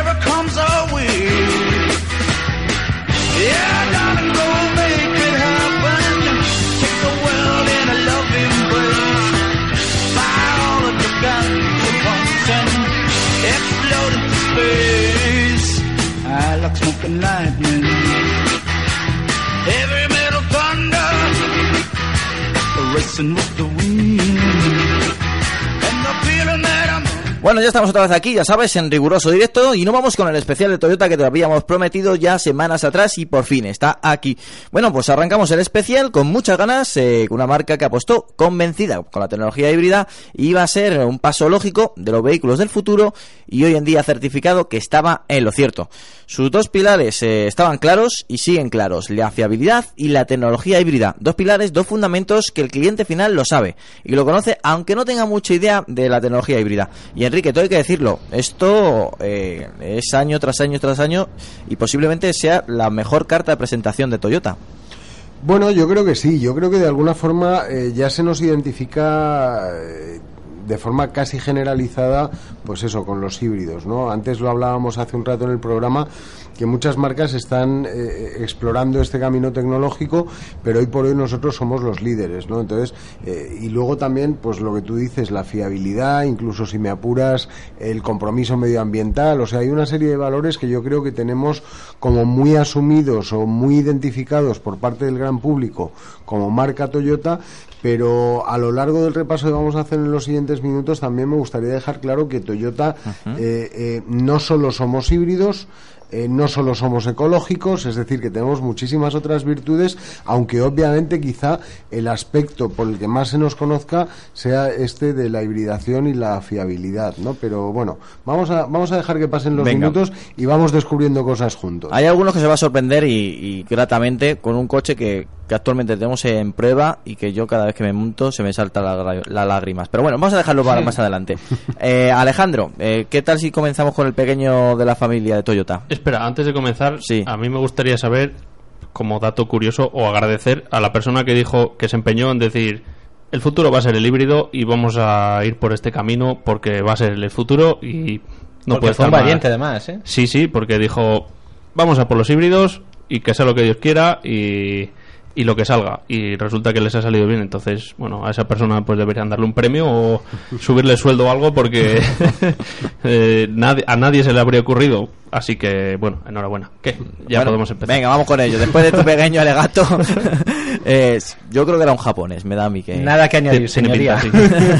bueno, eh, estamos con lo, el pequeño de la familia de Toyota. Eh, vamos a hablar del Toyota Aygo, un modelo que ha sorprendido por su diseño juvenil y sus, sus bajos costes de mantenimiento. Eh, a ti siempre te ha llamado la atención esa X que tiene delante. Sí, la verdad es que el diseño que tiene el, el Aigo por delante es muy curioso porque mm, otra vez vuelvo a lo de antes, a nadie se le había ocurrido hacer un coche con una X delante o con una o con un paragolpes o con una mezcla de paragolpes capo y con los faros con forma de X. Y es muy curioso porque, sobre todo con la combinación de colores, como la X es negra y a lo mejor el coche es rojo, pues, pues llama mucho la atención. Y a- para mí, estos son los coches que deberían venderse en ciudad. Nada de subs, ni de berlinas grandes, ni familiares, ni nada. Sobre todo coches urbanos y coches pequeños que los aparcas, que, los aparcas y dices, creo que me ha quedado un poco justo. Y te bajas y dices, pues si sobra un metro por delante y otro por detrás. Y, y, y además eh, son muy maniobrables en ciudad y salen de los semáforos los primeros. Y no sé, yo en estos coches sí, a lo mejor no es lo más práctico del mundo, obviamente, porque son coches muy pequeños, pero, pero van estupendamente y han evolucionado muchísimo en estos años. Enrique, el Toyota Aigo, ese pequeñito que tenéis ahí en la Pero familia. vamos a ver, yo creo, Alejandro, que tienes mucha razón, pero eh, al final es cierto, es lo que decíamos, o sea, eh, no puede haber un coche perfecto para todas las circunstancias y Ya. situaciones, o sea, eh, necesitaríamos un garaje con 40 o 50 coches, claro, para decir, no, hoy qué voy a hacer, pues hoy voy a la ciudad, pues me cojo uno pequeñito, me consuma, pues hoy me voy a Coruña mm, con los amigos, pues me cojo un monovolumen, porque vamos cuatro amigos, o si vamos solo dos, me co- o sea, vamos a ver. Creo que que- ni los bolsillos más pudientes pueden permitirse esos lujos, ¿no? Bueno, pero- Habrá que luchar porque así sea, ¿no? Ojalá, Como, ojalá. se- como segundo coche, quiero decir, tampoco es un disparate. No, no, no, no. A mí, el Aigo, familias. a mí el Aigo me encanta y Mm. además, bueno, sabéis que el Aigo es un vehículo que fabricamos junto con PSA, con una versión que hay en Peugeot y otra en Citroën y y en, este, en esta segunda generación de Aigo, eh, una de las cosas positivas es que cada marca hemos podido imprimirle más a nuestro modelo, nuestro toque personal. O sea, Mm. los coches son mucho más diferenciados eh, a nivel mecánico, a nivel dinámico, a nivel estético sobre todo. Y bueno, pues nosotros hicimos una apuesta porque el Aigo fuera un coche diferente, por entrar en un campo tan importante como es la personalización, en un tipo de vehículo donde además la gente quiere diferenciarse. O sea, al final, eh, no sé, hay, eh, hay segmentos más clásicos como las berlinas, donde al final que los coches se parezcan un poco entre ellos no tiene tanta importancia, pero cuando eh, buscas un público joven, un público que precisamente lo que quiere es ser diferente, gente que le importa mucho la moda, la música y que no quiere ir vestido como el de al lado ni escuchar la misma música que el de al lado, quiere ser diferente, entonces también la posibilidad de que tú tengas un coche que sea diferente, que te lo puedas personalizar, que puedas cambiar la famosa X del frontal, Mm. que puedas cambiar los aireadores interiores, que puedas cambiar el, eh, eh, lo que, eh, el, el recubrimiento de la palanca de cambios, que es decir, que al final te puedes hacer un coche distinto cada año. Entonces, y luego dinámicamente el coche es muy divertido, sí. creo que es muy divertido, y la Lo es. prueba, y la prueba es que eh, un concesionario nuestro de, de Madrid, de Majadahonda, pues ha organizado una copa monomarca en el Campeonato de España de Rallys de Tierra con este coche como base. Entonces, si Ahí queda eso, ¿eh? Si el coche de calle es divertido, Y el funciona. coche de Kobe ya no os funciona. digo lo que es. Vamos. Hay, hay un detalle curioso, bueno, hay- son varios, ¿no? Pero Sí. es un, lo se engloba un detalle y es que mm, hay el coche, el Aigo en concreto, prescinde de elementos que los coches llevan porque porque siempre se ha hecho así y el Aigo no los lleva. Por ejemplo, lleva un solo limpiaparabrisas delantero, el, la- el maletero trasero es, digamos, solo la luneta y solo tiene un amortiguador en vez de dos, entonces prescinde de cosas que es un, esto es bueno, ¿eh? no, no es malo, es, es positivo. Quiero decir, Te están mirando- mirándote todos como Sí, no, diciendo, "Uh". es un detalle positivo. No, no, Me no, refiero a ¿Quién, que- quién ha invitado a este tío al programa? Ahora vas y lo explicas. Quiero decir, No, no, si es un coche, libertad, ¿eh? Aquí sabéis si que es no un coche problema. pequeño, ¿para qué vas a tener dos limpiaparabrisas? Que al final es más coste, más peso, más problemas, más de todo. No Entonces, es la primera vez, de hecho, yo me acuerdo del CX de mi padre, el, el familiar, y tenía un único limpia para y los Mercedes antiguos. muy Claro, grande, pero se ha ido, se ha ido, toda la pero se ha ido abandonando. Claro, se ha ido Sí, perdiendo. sí, sí. Y en, en cambio en el, en el Aigo pues tienes un limpiaparabrisas porque es suficiente. Igual que tienes un, un amortiguador de maletero porque es suficiente. Entonces todos esos detalles que seguramente mucha gente no, no se fije o, o no les dé importancia, pues eh, la gente que estamos acostumbrados a ver dos amortiguadores, dos limpias, dos de, dos de todo, digamos, pues el Aigo resulta que lleva uno porque es suficiente y porque ahorras en coste, ahorras en peso, ahorras en todo. Así que eso, ese detalle me gusta. La mucho. última parte de la frase te ha quedado como muy bien, como muy justificación. han, respirado, han respirado todos aquí Sí. muy profundamente. también. Pero que no le vamos a matar ni le vamos a Que no, pero que no era una No, cosa no, pues, negativa, bueno, todo lo contrario. no. es un esfuerzo. El pensar en, en decir, pues en vez de dos limpias vamos a poner uno. A mí lo que- dos. Me estás diciendo que agradeces a la persona que pensó Sí, por primera también. vez. Voy a hacer una lista de agradecimientos y me voy a llevar a la oficina. No, a mí, a mí lo más importante que me parece el coche, yo siempre voy a apostar por, por lo que sea un poquito, y muy poquito, es el diseño, que ha sido un diseño muy variante. Normalmente en un segmento donde eh, uno inventa una forma de hacer los coches y de repente todos les siguen, porque es un segmento de cierto volumen, pero también costes muy contenidos para después ser, ser rentables, ¿no? Pues sorprende que, que Laigo, además desde los primeros, eh, tuviera ese aporte ese aporte diferente no igual que Yaris en su momento ese que también eh, tuvo para mi gusto una estética así un poco diferenciada del resto yo creo que lo más importante que ha tenido Toyota y sobre todo se manifiesta en el Aigo es la valentía a la hora de hacer un diseño muy propio, muy diferenciado, que tú no verás un Toyota que se parece a un Renault, que se parece a un. Peugeot, que se parece a un Opel o que se parece a, a un BMW, no. Mm, Es una marca propia, una forma de hacer las cosas que después tendrá sus sus fans y sus detractores, pero que se ha demostrado que, que cara también aquí en Europa, ¿no? Eso me ha gustado mucho, que sean variantes con el diseño. Además, eh, eh, recuerdo de cuando, cuando estuvimos eh, presentando el coche, eh, el chief engineer encargado del desarrollo para Toyota, que obviamente toda la parte eh, externa y diferencial es responsabilidad suya, eh, es un hombre apasionado por el- los cómics manga.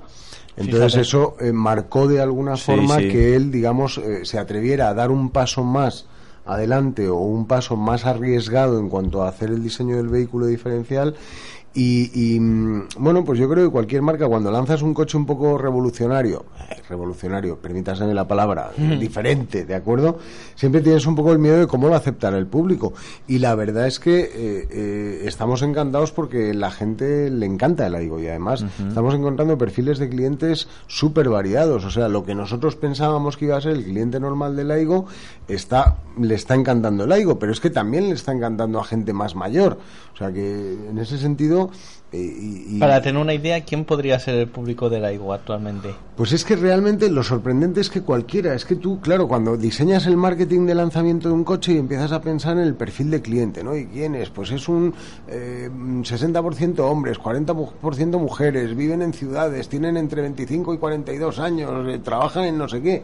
Y luego te das cuenta de que, vale, eso a lo mejor representa un eh, 30, 40% Sí. de tu masa crítica de clientes, pero luego te encuentras que un señor jubilado de 65 años que dice, no, es que yo como ya vivo solo y tal, pues me encanta el AIGO eh, para bajar a Madrid a, a diario o ir al teatro. Te encuentras con que eh, lo compra una persona que se sale de tus esquemas, ¿no? Y, y, bueno, pues eso nos pasa no solo con el Aigo, con muchos modelos, ¿no? Pero, pero específicamente a mí este coche es que es un coche, yo creo que como coche urbano es diferente, Sí. mm, divertido, eh, tanto divertido a la hora de conducirlo como di- divertido estéticamente. Además es un coche en el que tenemos un, un- ciclo de vida en el cual, si os dais cuenta, cada 6, 8 meses lanzamos una serie especial Sí. o un color distintivo. Hemos tenido el azul este tan llamativo hasta ahora Mm. y ahora vamos a lanzar un amarillo que Mm. también va a ser muy cañero. Lanzamos una versión con techo de lona que se puede eh, retráctil. O sea, es un coche que te permite ir haciendo muchas evoluciones a lo largo de su vida. Es que este tipo de coches tienen que ser así, porque en la ciudad ver todos los coches, en este caso los taxis blancos y el resto de coches grises, pues aburre un poco. Entonces coches rojos, amarillos, verdes, mm, coches que llamen muchísimo la atención, pues a mí a mí me gusta. Y sigue apostando por una harina futurista en una, en una época en la que muchas marcas se han dado a lo retro, ¿no? A volver al pasado, Sí. el 500, eh, Renault con el Twingo que le ha dado un aire también a- al Renault 5 famoso. Mm, No sé, es como ir un poco en contracorriente, que eso también se agradece, porque si todos hacemos coches retro, bueno, algunos están muy logrados, pero llega un Mm. momento que dice, vale, estamos repitiendo la historia. hemos arrancado el especial Toyota y ya hemos dedicado 10 minutos al Toyota Aygo. Prepárese, prepárese. bueno, seguimos con el Yaris, el modelo más icónico, bueno, uno de los modelos ya icónicos de Toyota. El vehículo de segmento B, pionero en incorporar una versión híbrida, un modelo que ha madurado como el buen vino. Ahora ofrece una línea joven y dinámica. Posiblemente estamos eh, en- teniendo ahora mismo en la actualidad el Yaris eh, más juvenil hasta la fecha. ¿O no es así, Enrique? Sí, y sobre todo, eh, para mí Yaris es, eh, es un coche que, mm, eh, sobre todo, lo asocio con una cosa. Fue el primer Toyota que realmente se diseñó pensando en Europa. Si os acordáis, además fue justo, yo lo recuerdo perfectamente porque eh, yo entré a trabajar en Toyota en el año 99, eh, en febrero, con la primera generación de Yaris, que además se estaba presentando esos días en Lisboa. Me acuerdo del primer día que me incorporé a la oficina no había nadie, pues estaba todo el mundo en la presentación del Yaris. Entonces yo dije, ¿dónde me he metido? ¿no?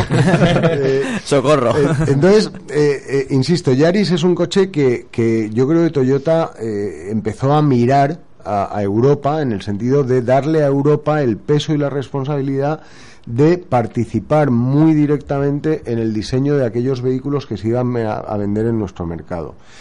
Eh, es icónico por muchas cosas. Es un vehículo que se fabrica en Europa, insisto, en la fábrica que tenemos en el sur de Francia, que se exporta desde allí a muchísimos mercados, incluyendo Estados Unidos. Es decir, eh, exportamos Yaris de Francia a Estados Unidos. Eh, es un vehículo que ya ha pasado por tres generaciones, que va creciendo, que va evolucionando. Yo comparaba, y fijaos, un Yaris de hoy es prácticamente tan grande como era un Corolla en 2003.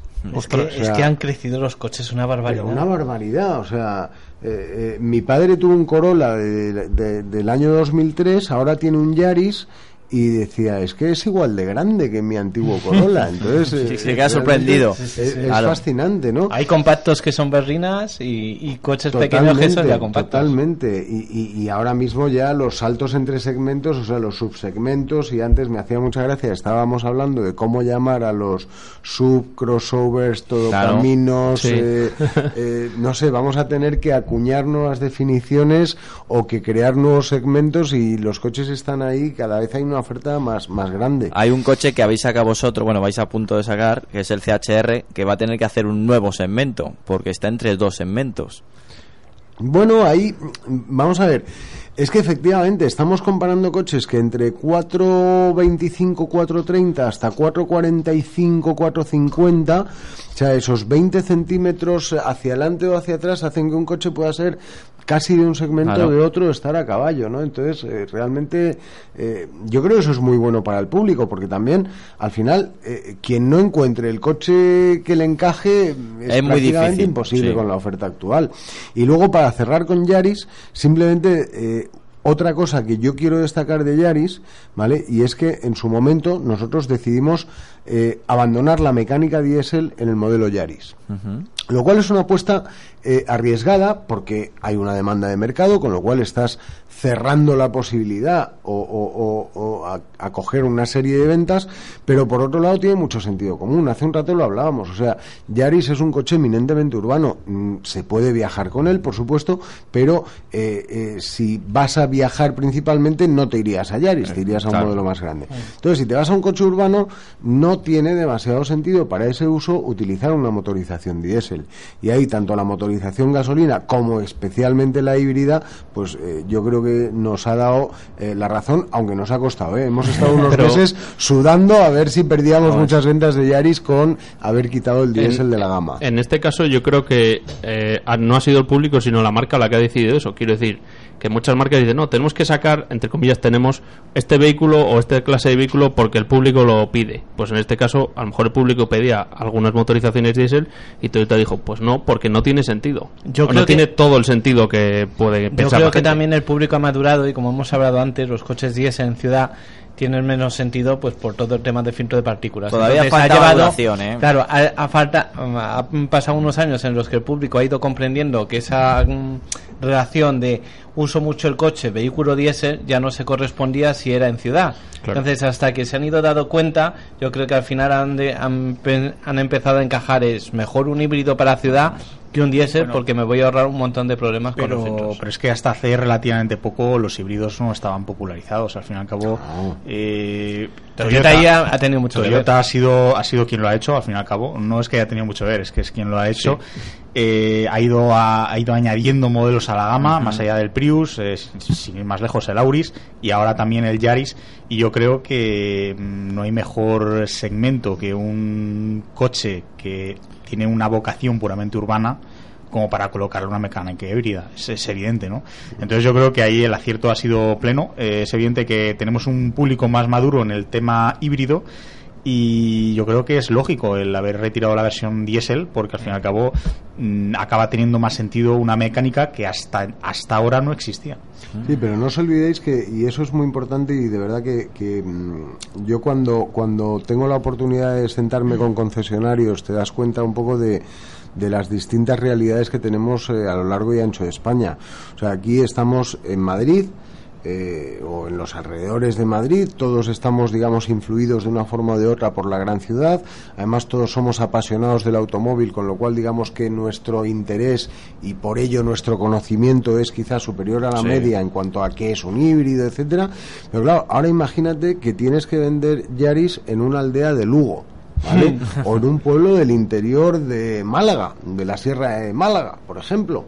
Entonces, claro, ¿cómo convences a una persona que no tiene ese nivel de información, de interés, etcétera, y que toda la vida ha asociado que lleva, oye, pues mira, el tractor es diésel, la furgoneta es diésel, el coche llevo 30 años conduciendo diésel y ahora me quieres decir que me compre un coche de gasolina o híbrido? Muy moderno. Claro, entonces, eh, y tenemos que pensar, ojo, que Madrid representa el 30% del mercado, Sí. Barcelona un 18%, pero todos los pequeños pueblos y municipios que componen. España, eh, eh, también tenemos que vender coches ahí. Entonces ahí, lógicamente, estas estos cambios de mentalidad y de tecnología y tal cuestan bastante más tiempo y bastante más trabajo, ¿no? Bueno, pues eh, hay que cambiar la mentalidad y bueno, al final también queremos eh, darnos ese pedacito nosotros y, y- y- y apoyar el cambio en mentalidad. Creo que, que algo estamos haciendo, poquito a poquito, pero algo, hay que empujar entre todos. Eduardo, preséntanos el Auris. Te he puesto ahí, ¿eh? ¿has visto cómo te lo he dejado? Te ha pillado, te ha Se lo- pillado. se lo esperaba Sí, sí. completamente. Bueno, pu- pues es el coche que parece ser que se ha comprado nuestro oyente de la semana. Eh, de eso está claro, ¿no? Eh, bueno, eh, lo, lo comentaba antes, ¿no? Eh, yo creo que mm, eh, ha sido pionera aquí eh, también Toyota en, en introducir mecánicas híbridas en los compactos, porque es algo que tampoco conocíamos. Ahora ha ocurrido con los sub, eh, no solamente con el RAV4 híbrido, sino también con el CHR que comentábamos antes y que comentaremos más adelante. Eh, bueno, eh, la generación anterior ya lo tenía, eh, la nueva generación ha apostado todavía más por ello. Tiene una carrocería familiar que nos ha dicho Enrique que mm, está teniendo bastante éxito en combinación con la mecánica híbrida. Y la verdad es que mm, yo no sé si me sorprende o no. Me sorprende por un lado porque al fin y al cabo mm, hay muy poquitos híbridos en el segmento compacto. Y no me sorprende en el sentido de que la gente se está dando cuenta, lo que estábamos comentando, de que un híbrido puede ser una opción muy interesante. Eh, mm, una solución al diésel, pero también una solución al motor de gasolina convencional. Y yo creo que, y esto nos lo comentará Enrique, yo creo que el futuro híbrido de, de Toyota, sobre todo en el segmento compacto con este Auris, pues tiene bastante futuro. Sí, eh, vamos a ver, Auris, me, me acuerdo perfectamente, era el año 2003, joder, parezco un viejo aquí contando historias de, la mili casi, ¿no? Pero bueno, en el año 2003 eh, lanzamos el Auris y yo creo que lo que más nos llamó la atención a todos es que abandonábamos la denominación Corolla, ¿vale? Una Aunque el pena. Corolla se sigue fabricando Sí. eh, eh, en su versión sedán, que no traemos a España, pero sí a algunos otros mercados de Europa, eh, abandonábamos un nombre icónico, ¿de acuerdo? Era el coche más vendido del mundo. Muy O sea, emblemático, además. Muy emblemático, creo que eran 40 millones de Corollas lo que se han llegado a vender, con lo cual se ha convertido en el modelo, por no- denominación de modelo más vendido del mundo, y entrábamos en Auris, ¿no? que era otro de estos cambios que comentábamos de cara a eh, cambio Corolla es un coche global, Auris queremos que sea un coche europeo, y desde ahí hemos ido ya avanzando a Auris a una generación que actualmente ha recibido un restyling reciente y sobre todo que ha sido el abanderado de la tecnología híbrida, el que realmente ha democratizado la tecnología híbrida. O sea, yo creo que Prius fue el que abrió el camino, eh, pero claro, eh, Prius hubo muchos años en los que era la única opción, en que era el único modelo híbrido. Entonces, eh, Auris fue el que, digamos, el que vino a hacer compañía a Prius y decir, oye, ya quieres un híbrido, pues ya tienes dos opciones, ¿no? Luego llegó la tercera, luego llegó la cuarta y Claro. seguirán llegando. Pero en ese sentido, también es cierto que es un coche, eh, eh, es un segmento muy importante, eh, el de los compactos, es un segmento donde además yo creo que las carrocerías, en nuestro caso la denominación Touring Sport, pero lo que llamamos normalmente Sí. carrocerías ranchera o, o- o wagon, eh, hemos conseguido que en España empiecen a ser valoradas y reconocidas, pero a mí me parece que estéticamente dan mucho más juego a la hora de hacer un diseño bonito eh, que una carrocería de cinco puertas.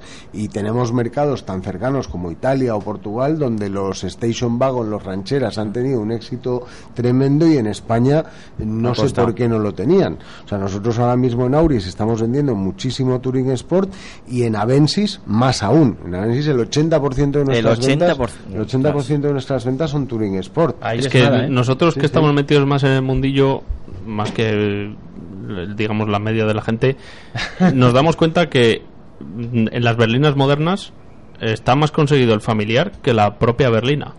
No en Típica. todas, pero sí en muchas Eh, más de las que sí, solía ser antes. últimamente a, a mí por lo menos eh, El me Mazda parece el 6, diseño el más- Auris, mejor eh, conseguido que, que el la propia berlina. eh, o sea, ya ha llegado un punto en que se, eh, las familias eh, pensaron que ya era el momento también de que- apostar por coches un poco más versátiles, ¿no? Ahí empezaron a tener, yo creo, más público las, las Ah, el- transformaciones. El, gran, en- el gran problema en España de esas carrocerías es que eran muy similares a los Sí. coches que Fúnebres. se utilizaban. Exacto. Eh, ese Entonces, cuando, cuando empezaron a tocar un poquito el diseño y hacerlo visualmente atractivo, pues más de más de una compra se ha decidido porque además da un- un- una especie de, de punto de tengo un, un familiar antes era como de mayores y ahora es como de gente que, que le va bien en la vida, ¿no? Tengo un familiar, por ejemplo, de, de un, bueno, Volvo se podría decir, pero Los 744, 740, ya, ya es como 760, se asocia a, coches pensado. de gama alta, ¿no? Y entonces es como, bueno, pues no quiero un sub porque voy muy elevado y no me gusta mm, estar muy elevado, prefiero pirarme un coche de este tipo que tengo la versatilidad y además parece que, que, que me va bien, ¿no? Que tengo más empaque, que el coche aparenta más y, y es está una bien persona resuelto depor- estéticamente. deportista y viajera.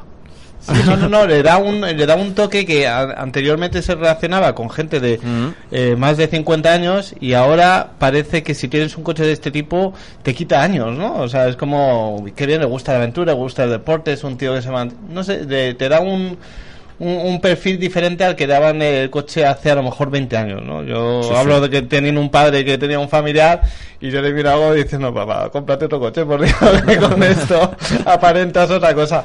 Y, y al final, ¿no? Eh, al final ahora es un coche de gente joven, incluso verás Claro. mucha gente de 30 40 años con un, con un familiar, ¿no? Eso es algo que hace 15 Muy años no distinto. había. Claro. Bueno, pues ahora llega la tarta. Ahora vamos a hablar del nuevo Prius, la obra de Toyota, desde 1997 demostrando que la tecnología híbrida funciona, es fiable y reduce el consumo en comparación con un motor de combustión tradicional. Y esto lo digo porque, porque lo hemos probado, ¿eh? no, no lo he sacado de un catálogo. El nuevo Prius es todo esto y por supuesto un diseño rompedor y ahora presentado para que unos pocos afortunados puedan disfrutar del híbrido más vendido y famoso del mundo. Bien, eh, habéis dado mucho que hablar con este nuevo Prius. Enrique. Eh, sí, yo creo que sí. Empezando porque estéticamente, una vez más, el Prius es rompedor. O sea, yo creo que todas las generaciones de Prius, desde la primera que incluso era de, un, de una estética, vamos a llamarlo cuestionable. ¿eh? Curiosa, dejémoslo ahí. Diferente, efectivamente, pero todos los Prius han sido diferentes. O sea, yo creo que precisamente uno de los objetivos que Toyota se ha marcado con el Prius es que sea un vehículo por lo menos reconocible en cualquier sitio, en cualquier lugar. Eh, antes apuntabas a quién se le debe la idea, ¿vale? Y, y es eh, un señor que se llama Takeshi Uchiyamada, ¿vale? Es eso. Uchiyamada es un nombre muy importante eh, en la historia de Toyota, porque este hombre que fue el, el ingeniero jefe del primer Prius, ahora es uno de los chairman de, de Toyota, de Toyota a nivel mundial. Eh, está en el equipo, obviamente, de dirección. Es una persona ya con una cierta edad, pero No me extraña. eh, es un hombre con un que, que ha generado un respeto y que tiene una trayectoria dentro de Toyota absolutamente eh, increíble, ¿no? Eh, poder tener la oportunidad de hablar con él, aunque sean tres minutos, es eh, una fuente de, de sabiduría. Yo iba a decir de los sushi llamada de toda la vida, pero ya después de lo que me has dicho, vamos, madre mía, nos has dejado helados. No, no, no, es, es fascinante, es un personaje fascinante. Y, y entonces es cierto que eh, Prius, eh, fíjate, primera generación que se vendieron muy poquitos coches, eh, la segunda generación que ya empezó a ser un poco más conocido Sí. y que es el que realmente permitió que la tecnología híbrida llegase a la mayoría de la gente. La tercera generación, que aquí en España todos lo asociamos con el tema que hemos comentado antes del taxi, eh, donde hubo, tenías pues desde una, una versión eco hasta una versión más estéticamente agresiva con esa llanta 17 de 5 palos. eh, es decir, que daba mucho juego, fue el que, el que estrenó nuestro famoso blanco perlado, Sí. un color tan característico de Toyota y tan característico de los híbridos. O sea, hay mucha, mucha historia alrededor de Prius. Y el Prius cuarta generación lo que ha hecho ha sido eh, eh, mejorar un poco esa tecnología en el sentido de que hemos mantenido un motor con la misma cilindrada pero hemos eh, reducido ligeramente la potencia del conjunto sin perder prestaciones y sobre todo si conduces un Prius tercera generación y un Prius cuarta generación con una cierta cercanía en el tiempo, yo creo que notas tres cosas fundamentales. Primero, el vehículo ha mejorado mucho a nivel de chasis, o sea, dinámicamente Sí. en la cuarta generación ha mejorado muchísimo.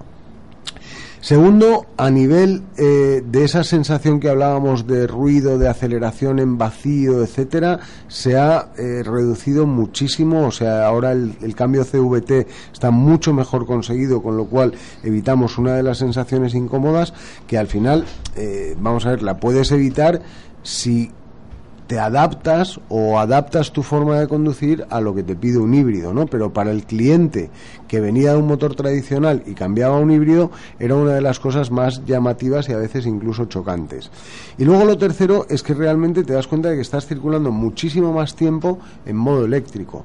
O sea, yo eh, Eso es lo que más me llama la atención. que lo he tenido, que lo he estado utilizando, yo me daba cuenta, y yo no, no, no vivo al lado de la oficina, tengo casi 20 kilómetros, pero me daba cuenta de que iba el 80% del tiempo en modo eléctrico. Entonces, eh, yo creo que eso ha sido una mejora significativa. O sea, eh, y luego, comercialmente, lo que hablábamos al principio del programa, la misión de este nuevo Prius es cubrir un segmento determinado, pero ya no es un coche en el que pretendamos hacer unos volúmenes tremendos, por eso el tema de los taxis, por eso el tema de habernos puesto un objetivo de ventas muy moderado con respecto a los anteriores Prius, pero porque claro, ahora ya teniendo una oferta de siete modelos, evidentemente no puedes pretender que, que- que Prius se venda igual que Auris, Claro. porque el segmento de Auris es mm, seis veces más grande que el de Prius. Alejandro, eh, que hemos hablado largo y tendido de este modelo aquí en Auto FM. Sí, una y otra vez. La trasera, esa trasera. A ver, eh, yo después de haberlo visto en persona, en el Salón del Automóvil, bueno, en Madrid Auto, eh, tengo que decir que a pesar de ser un diseño muy rompedor, muy, muy, muy, muy, muy rompedor, Lo recalca. eh, yo entiendo que sea una, un coche de imagen, o sea, de imagen de marca, así que el Prius tiene que ser así, o de otra forma, pero quiero decir, tiene que ser tan diferente que, que de lejos ya digas, "Oye, ese coche qué, ra- qué raro es, ¿no? Ah, pues es un Prius, sí, y, y ya la gente lo empieza, a, lo empieza a reconocer como el Prius. Y que puede que ni siquiera sepan que es de Sí, Toyota, sí. pero es el Prius. Es el Bueno, Prius. Y, y luego yo entiendo que el diseño haya tenido que ser así por temas aerodinámicos y de eficiencia y de que los japoneses pues a veces mm, dicen pues este coche lo diseñamos así porque tiene que ser así. Es muy Y- japo, además. Sí, sí, además se nota. Y, y bueno, seguro que mm, el tema de la eficiencia está, está tan mejorado que han podido permitirse el lujo de bajar la potencia y encima mantener prestaciones y mejorar el consumo, mejorar el tiempo de funcionamiento del motor eléctrico y, y bueno, y con un diseño pues bueno, poco curioso, pero pero bastante más atractivo de lo que parecía en fotos. Es que las fotos, yo no sé quién era, el fotógrafo de Charlo, Enrique. Las fotos eh, no hacen justicia. No hacen justicia, yo, Yo te lo fíjate dije. que fíjate que creo que es una cuestión de tiempo. O sea, no es una cuestión tanto de, eh, de diferencia visual entre las fotos y la realidad, sino que es de esos diseños que una vez que eh, vas viéndolo con más frecuencia, Lo asocias ya a lo algo más. vas asimilando, ¿de acuerdo? Sí, o sea, porque sí. yo mm, y esto espero no me esté yendo mi jefe, la primera vez que vi las fotos dije, no me gusta.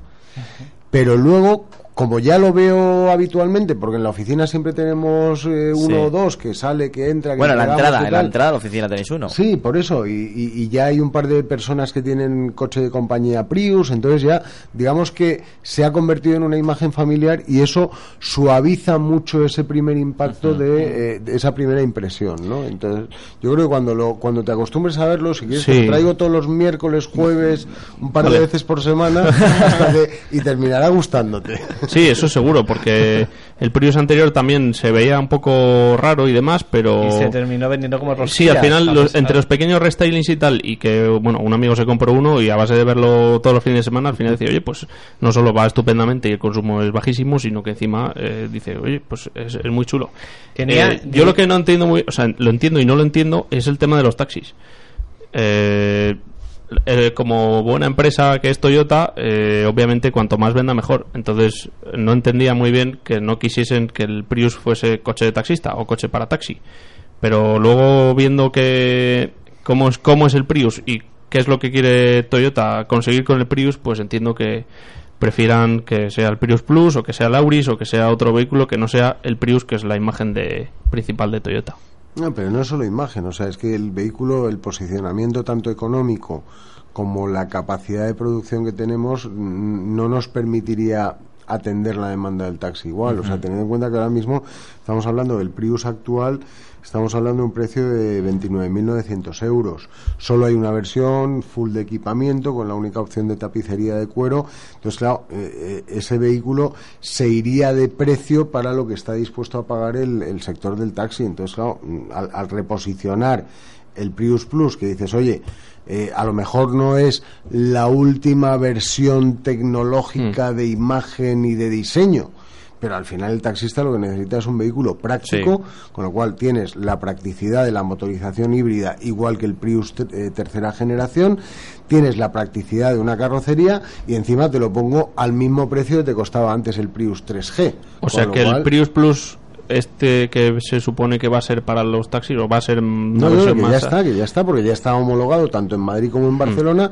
Lo que hemos ha sido- lo que hemos hecho ha sido reposicionar su precio y su descuento para el colectivo de taxi, de forma que se les queda pues un pelín más caro. No, no llega a mil euros la diferencia entre lo que les costaba el Prius 3G, Mm. o sea, la, la- la Sí, la tercera tercera generación, y lo que les cuesta hoy un Prius Plus como taxi. O sea que es bastante, bueno, un poco más económico que el Prius cuarta, entiendo. Eh, sencilla, eh, sensiblemente más, claro. Vale. Claro, sobre Ya- todo, sobre todo para un taxista, ¿vale? Mm. Yo hay una cosa que te quería hacer una comparación y es que eh, me da la impresión de que el Prius original fue tomado como el caballo de batalla para introducir la tecnología híbrida y tenía que ser un vehículo pues que llegara más a las masas, ¿no? Para extender la tecnología híbrida y publicitar a Toyota y posicionarla dentro de la tecnología híbrida. Una vez un poco que ha conseguido esa guerra, ¿no? Que ha, ha ganado esas batallas, parece como si dijeras, bueno, ahora que todo el mundo a- asocia a Toyota con la tecnología híbrida, Mm. vamos a repartir el pastel de la tecnología híbrida un poco más y vamos a dejar otro tipo de público para el Prius, pensando un poco en, en que sea más imagen de marca y que no sea mm, el soldado raso que se peleaba con todos y que ganaba la batalla para que el resto vinieran, ¿no? En, en parte es eso y en parte es que al final el consumidor europeo y en concreto el consumidor español es, eh, eh, digamos que tampoco es partidario de eh, ciertas cosas. Es decir, nosotros, fíjate, el Prius es el coche más vendido en Japón, ¿vale? Pero en España, aunque lo hubiéramos puesto eh, a un precio diferente, hubiéramos buscado una versión más básica y tal, no llegaría a ser un superventas.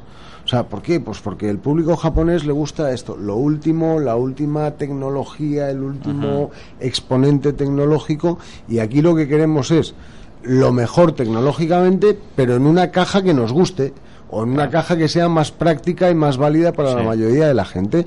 Y antes solo teníamos una caja que era Prius y ahora tenemos el mismo relleno, el mismo corazón híbrido, pero en seis cajas diferentes.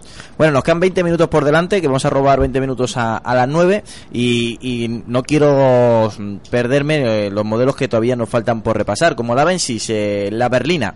Es cierto que este segmento en España ha caído en ventas y es una pena, pero ya la Bensis eh, está hecho, diseñado y creado por y para viajar cómodamente. Que los kilómetros pasen sin que nos demos cuenta. Enrique, a mí siempre el Avensis se me ha llamado la atención porque es un coche que siempre cuando he viajado en él parece que los kilómetros no habían pasado. Ya, pero aquí, no sé si os acordáis de aquella famosa canción de eh, el, el- el vídeo mató a la estrella de la radio. Bueno, Mm. Vídeo pues que es aquí- de Radio Star, ¿verdad? Pues aquí ha pasado un poco que el sub mató a la berlina. Sí. Sí, más o menos. Por desgracia. eh, es cierto, o sea, al final, eh, esto sí que, no sé, antes hablábamos de si hemos sido las marcas o ha sido el público. Pues quizá hayamos sido un poco ambos, ¿no? Pero la gente ha ido trasladando sus, eh, sus eh, intenciones de compra y sus deseos de compra a un vehículo más eh, aspiracional desde el punto de vista estética, como son los sub, y al final yo y no es que lo diga yo, vamos a ver, es una cuestión de física. O sea, si tengo un centro de gravedad más alto, un vehículo más alto, un vehículo eh, frente a una berlina, que es un vehículo más ancho, con un centro de gravedad más bajo, Bajo. dinámicamente, por mucho que intente aproximar o mejorar, hay unas cuestiones Claro. de gravedad física, de leyes de están física, que están ahí. Entonces, si tú me preguntas, Enrique, nos tenemos que ir ahora mismo a Cádiz y además tenemos prisa, vamos a ir mm, a lo más lo más rápido que nos permitan las carreteras españolas. ¿Qué, ¿En qué prefieres irte? ¿En un sub o en una berlina? Pues hombre, yo te diría, pues mira, dame una Avensis, efectivamente. Para Sí, sí. ese viaje prefiero una Avensis. Ahora, ¿qué pasa? Que luego llega el fin de semana y digo, joder, es que me subo a la sierra y meto la bici y no sé qué, o, me, o aprovecho que voy a Cádiz y voy a bucear y llevo tres maletas y es que fíjate qué maletero tiene el RAF 4. No, no, es que... Eh, entonces, eh, insisto, eh, el segmento al final ha bajado muchísimo, ha bajado muchísimo. Es un segmento donde se está vendiendo principalmente a vehículos de empresa, vehículos de, de flotas, eh, gente que realmente tiene que viajar muchísimo y yo sigo pensando que es el segmento o el tipo de vehículo más cómodo que existe para viajar. Y dentro de eso, pues el Avensis está defendiendo su posición, yo creo, eh, con bastante honor. Eh, a nivel de matriculaciones, si nos vamos a ventas particulares y eliminamos lo que son rentacares y tal, eh, tenemos un posicionamiento entre los cinco vehículos más vendidos del segmento.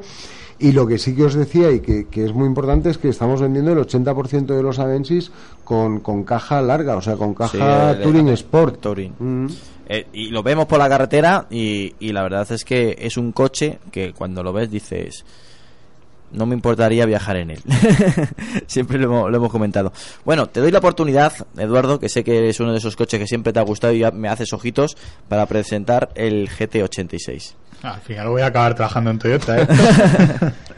Eh, bueno, eh, la verdad es que el GT86 no ha caído en mis manos y espero que sea por, eh, por ahora, porque la verdad es que estoy deseando cogerlo y yo creo que todos los que estamos aquí no lo han cogido, que están deseándolo y, lo- y los que lo han cogido están deseando repetir, eh, porque la verdad es que hemos hablado mucho de híbridos y de coches eh, racionales eh, durante este programa pero también tenemos que dejarle un huequecillo a nuestro corazón, a nuestra alma deportiva y a nuestro alma petrolhead, ¿no? Que se suele Sí. llamar, ¿no? Amante de los vehículos.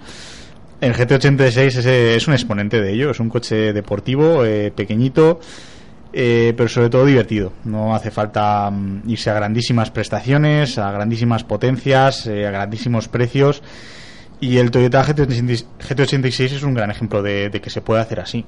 es un coche que yo siempre le he dicho lo seguiré diciendo es, un, es de los pocos coches que quedan de la vieja escuela Yo creo que sí. Vamos a ver, Toyota eh, también tenemos una tradición deportiva, ¿no? Aparte de que se nos reconozca como la marca híbrida, la marca sostenible y todo lo que queramos. Eso Cerica, eso Supra. Efectivamente, tenemos una gran tradición deportiva desde el Toyota, el, el- el 800 Sport, el 2000 GT, que voy a decir de ese coche, o sea, yo creo que si algún día me tocara la lotería buscaría uno eh, de los pocos que quedan en el mercado de segunda mano.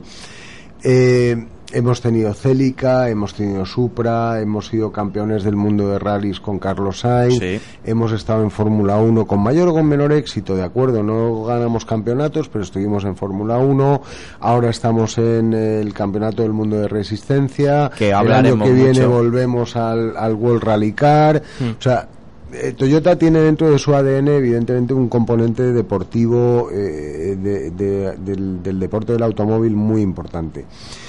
Y GT86 yo creo que al final es un proyecto, eh, si sabéis, nuestro, como curiosidad también interesante de cara al público, nuestro presidente actual, eh, Akio Toyoda, es eh, nieto del fundador, ¿vale? Y es un hombre que, entre otras cosas, le apasionan los coches.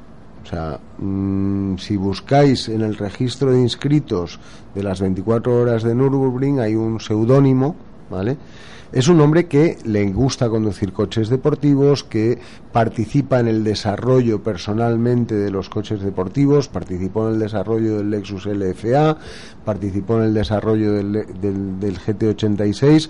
Yo le he visto eh, con uno de nuestros concesionarios en, una, en un evento que tuvimos en Berlín hace tres años y yo he visto al presidente mundial de Toyota Europa driftando con un GT86 con nuestro concesionario en el asiento del copiloto. Entonces, muy top eso. Es que es como, debe- es como, es como debería ser todas las marcas, que, que el presidente se implique también un poco en... Que sea apasionado, que le guste Claro. lo que hace. Efectivamente, entonces eh, para mí eh, y, y GT86 ha sido un poco eh, un proyecto, no voy a decir personal, pero sí impulsado directa y personalmente por Akio Toyoda en el sentido de decir vamos o necesitamos tener un deportivo siempre en la gama de Toyota, ¿vale? Eh, y dentro de eso, pues eh, surgió GT86, un vehículo que, como sabéis, está desarrollado en colaboración con Subaru, puesto que los coches son prácticamente iguales, que yo creo que tiene varias cosas positivas. Primero, es un capricho o un juguete o un deportivo asequible. Estamos hablando de un precio razonable, no te tienes que ir a, a seis cifras, ¿vale? No. Eh, es un vehículo eh, que se puede conducir de una forma razonable y con el que te puedes divertir mucho. Incluso muchos en las pruebas habláis, no, es que los neumáticos que tiene el coche lleva unos neumáticos que le permiten que el coche eh, eh, efectivamente la zaga deslice mucho. Sí, le puedes poner otro neumático y entonces perderás eso y a lo mejor ganarás eh, tres décimas en un circuito, ¿vale? Pero está buscado. Está pero buscado pero está así. buscado a propósito porque al final lo que se pretende es un coche versátil y que te dé mucho juego, ¿no? Eh, hay una versión que hace Toyota Motorsport en Colonia, hay una versión para circuitos y hay una versión para rallies, o sea, dos coches carreras cliente que puedes comprar eh, a un precio bastante razonable teniendo en cuenta el nivel de preparación del coche. Y lo que ha pasado lamentablemente es que eh, eh, es otro segmento pues que está en decadencia por eh, sobre todo por los últimos años de crisis. O sea, eh, teníamos mucho público, mucho cliente joven con un poder adquisitivo razonable que decía, oye, a mí me apetece este tipo de coches. Y ahora mismo eh, ese segmento de comprador ha desaparecido, desgraciadamente. Entonces yo, yo espero que, que se recupere y que se vaya y que se vaya consolidando. Tenemos una, una, una cuota de mercado alta en ese segmento, pero a nivel de unidades son muy poquitos coches. Y ahora, eh, a vuelta de verano, pues tendremos un pequeño restyling estético en el coche, cambian algunas cositas, cambian grupos ópticos, delanteros traseros, cambia algo en el salpicadero y hay algunas mejoras dinámicas, pero sin un cambio sustancial. Y también hay quien dice que el coche podría admitir 300 caballos, que el bastidor podría admitir 300 caballos, pues probablemente, pero bueno, yo creo que es un coche sobre Para todo... divertirte no necesitas tantos caballos. ¿eh? Absolutamente, Antonio. Y para, para sudar, para sacar adrenalina y para divertirte es un coche, yo creo que es un equilibrio absolutamente perfecto. Te falta solamente una cosa. El centro de gravedad es realmente bajo. Lo que puedes hacer con ese coche, tomar la curva que puedes tomar, solamente con coches de este tipo, pero de este tipo, yo creo que de, de este tipo el más barato es el GT86. Porque es te, te quedas sorprendido, sorprendido. Para ir a la carretera de montaña y disfrutar un poquito. Sí, sí. Ahí curva va, curva viene, curva va, curva viene. enlazando curvas, disfrutándolo, o sea, ¿qué, qué- qué voy a Eh, decir? Este es uno de los coches que si algún día mm, llueve dinero por aquí, oye, ahí que yo quiero uno, ¿vale? Como parte Es- del salario, ¿eh? Es, es increíble y, y siempre que le hemos sacado aquí en Auto FM, tanto el BRZ como el GT86, eh, hemos hablado muy bien de él porque son de esos coches que nos gustaría que toda marca, como ha dicho bien Alejandro, tuviese uno, por lo menos, o intentar tener uno. Y Toyota lo tiene y a todo el mundo le sorprende. Entra en el concesionario, ve el Prius, ve, ve el Yaris ve- y al final se, se sienta al lado del GT86 y dice, Toyota sigue teniendo esto, sigue teniendo oh, esa esencia y sigue y, bueno, y sigue gustando eh, que tenga ese coche, ese coche de nicho que no busca números, que no busca ser lo, lo más vendidos, pero hay que tenerlo y ahí lo tiene. Bueno, seguimos adelante, vamos a hablar de un coche también que, que ya es icónico, el del RAV 4. eh, es verdad que el SUV ha crecido, ha crecido mucho, que tiene una vitalidad, una habitabilidad increíble, eh, es un comportamiento en carretera, no gustó mucho, es excepcional y también se atreve a salir de ella sin sonrojarse, que de los pocos SUV que lo puede hacer, todo hay que decirlo. Además, eh, recientemente ha, ha estrenado una versión híbrida que sorprende por sus bajos consumos y porque también tiene variante 4x4.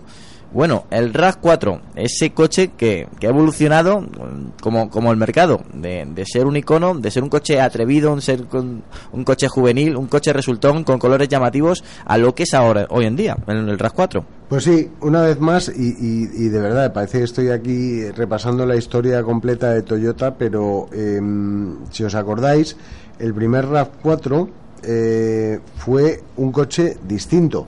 O sea, yo creo que Toyota nos, nos hemos caracterizado un poco por eso, por, por, por romper eh, mitos, por entrar en segmentos nuevos. Eh, hay otras marcas que también lo han hecho, ojo, pero yo creo que hay algunas cosas de las que nos sentimos orgullosos. En, dos- en- en 1994, eh, de repente aparece un coche cortito, no llegaba a los 4 metros, muy alto, con un motor 1800 gasolina, con tracción 4x4 permanente, con un diferencial central y, Y, de que, repente y que rompía con todo el concepto que teníamos de coche vetusto de 4x4. Totalmente, totalmente. Y resulta que era un coche divertido, divertido hasta el punto de que hoy, si encontráis alguna unidad eh, de segunda mano a un precio razonable, decídmelo, porque es que es cierto, es un coche que, que- que ha mantenido una, un- un- una cotización tremenda. Luego fue creciendo, fue creciendo, desapareció la versión de tres puertas, llegó la tercera generación solo con cinco puertas y ahora tenemos un RAV4 que ha crecido más, ¿vale? Y volvemos a lo mismo. ¿Por qué ha crecido? Pues eh, yo siempre digo que después, detrás de cada decisión hay una razón, ¿vale?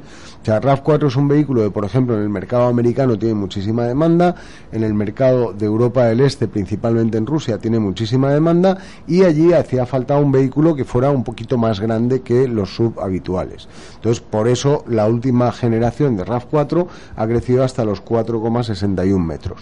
Pero bueno, cogemos el espíritu pionero del primer sub, el que inició el camino de los eh, vuelvo a lo mismo, todo camino, sub, llamémosle como queramos, ¿vale?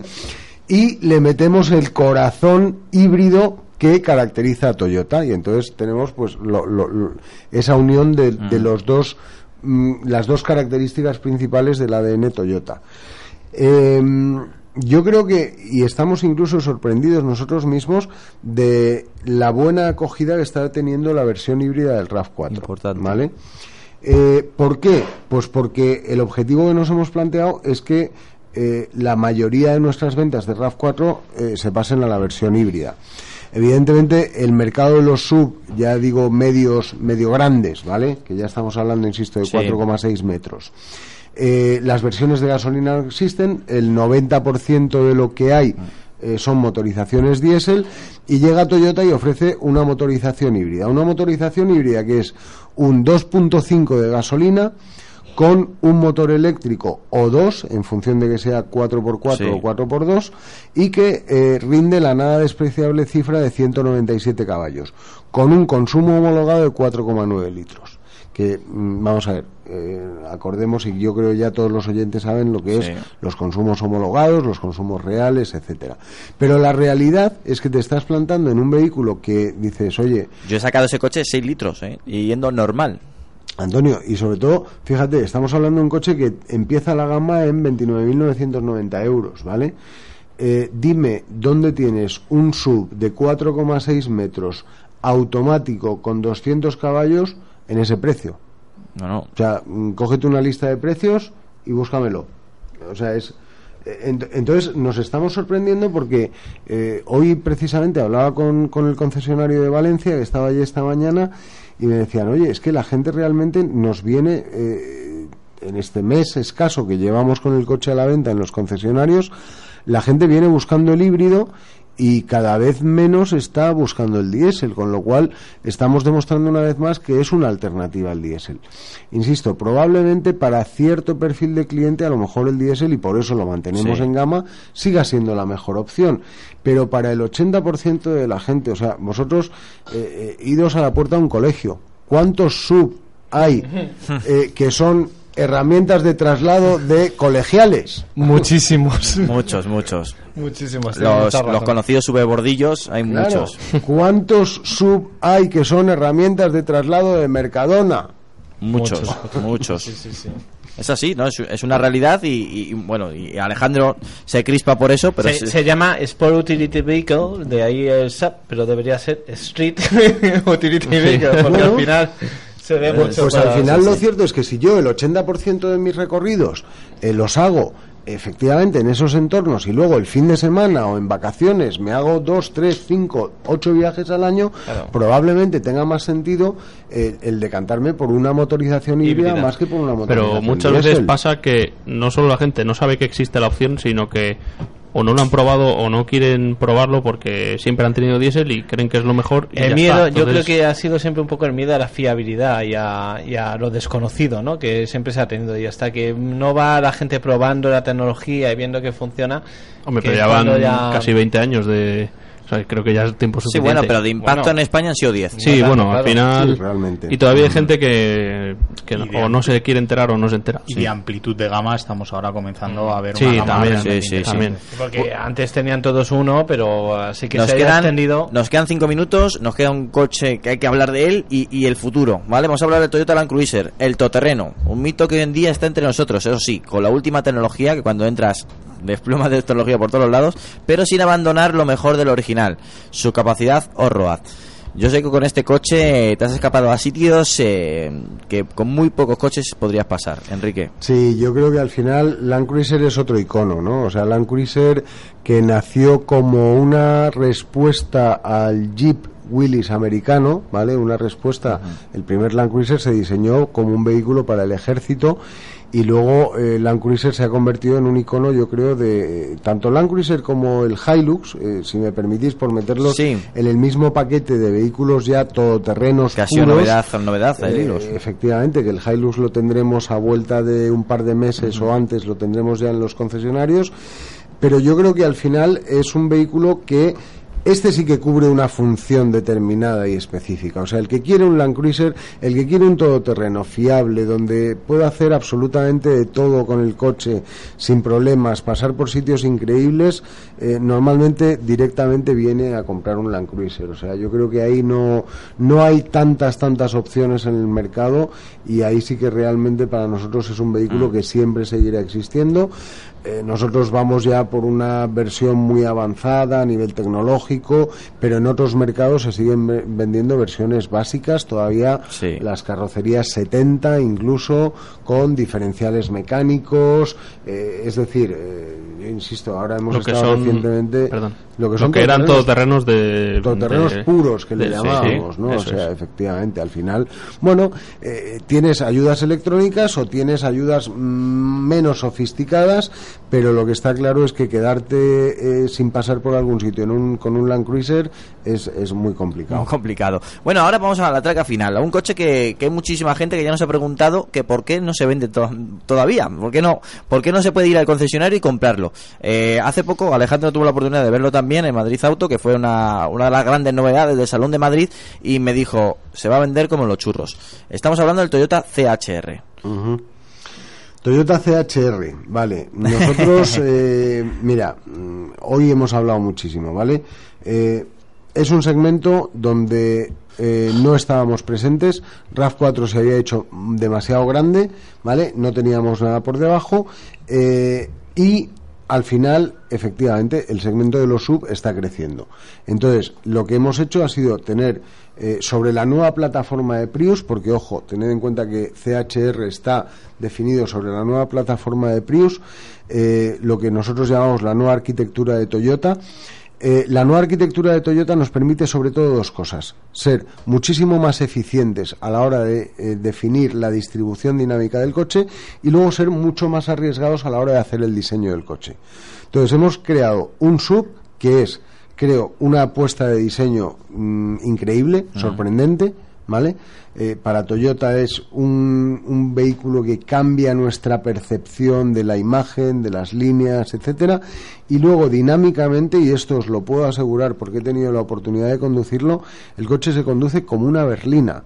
O sea, es la primera vez en la que antes lo hablábamos, eh, en, en la que desafiamos las leyes de la física, porque hemos conseguido que en la carrocería del eh, CHR tengamos el, prácticamente el mismo centro de gravedad que en el Prius. Y eso ya, el Prius es, es bajo. Alejandro, ¿tú cuando viste el CHR, qué te inspiró?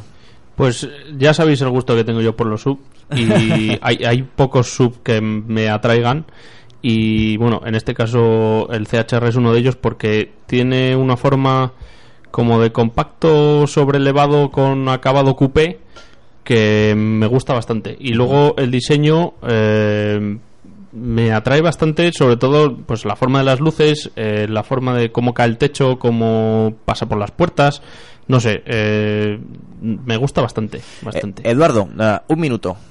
Bueno, yo sabéis que soy un apasionado de las líneas de diseño de un coche, cuantos más extrañas mejor. Eh, me pueden gustar más o me pueden gustar menos, pero yo agradezco esos ejercicios. Y la verdad es que la idea, mm, eh, Alejandro ha agradecido a mucha gente, pero yo Sí. agradezco la idea de la idea de que alguien haya pensado en traer el CHR al Salón de Madrid, porque la verdad es que creo que fue un puntazo. Lo pude, lo pude ver en, en, en directo Sí. y la verdad es que me parece un coche que prácticamente calca el concept car. Sí. Y creo que eso es algo que vemos muy poquito. Eso se agradece también. Sí, desafortunadamente lo vemos muy poquito. Y en un coche que yo creo que tiene un público y una estimación de ventas bastante alta, porque al fin y al cabo se va a introducir en un segmento muy, muy importante, es algo, es algo a destacar. Y claro, eh, hay que mencionar la, la, la versión híbrida que estamos hablando de todas las versiones híbridas. Que pues viene mira, directamente del Prius. Otra opción más, una de- opción otra más. opción híbrida. Muy importante. Así que bueno, Yo quería destacar una cosa. y es 30 que cuando- segundos, ¿eh? Muy rápida. Cuando ves el coche, Sí. te das cuenta de cómo es posible juntar las líneas de un coupé con las de un todoterreno y llevarlo al gran público, ¿no? Que era un poco lo que había intentado BMW, pero en un terreno superior, que había tenido su éxito, pero no terminaba de llevarlo nadie a la práctica en, en la marca las marcas generalistas. Yo creo que el CHR demuestra que es posible y además consiguiendo un resultado estético alucinante, porque ves el prototipo y ves la versión de calle que ha salido finalmente es- y las es- diferencias son mínimas. Sí, sí. O sea, muy valiente. Pues en octubre comienza la producción y en diciembre eh, estarán llegando las primeras unidades. Y nosotros lo comentaremos, lo analizaremos aquí en Auto FM, en Cope Madrid Sur y Cope Jarama. Muchísimas gracias, Enrique. Muchísimas gracias, Alejandro, que no le he nombrado. Alejandro Fernández, que nos acompaña y ha disfrutado junto a nosotros de este especial Toyota. Muchísimas gracias por acompañarnos. Y bueno, a Alejandro, Eduardo, Luis, Juan. Bueno, una semana más, tan solo siete días nos separa para el próximo programa. Muchas gracias, chicos. Hasta luego, como siempre digo, abrocharos el cinturón.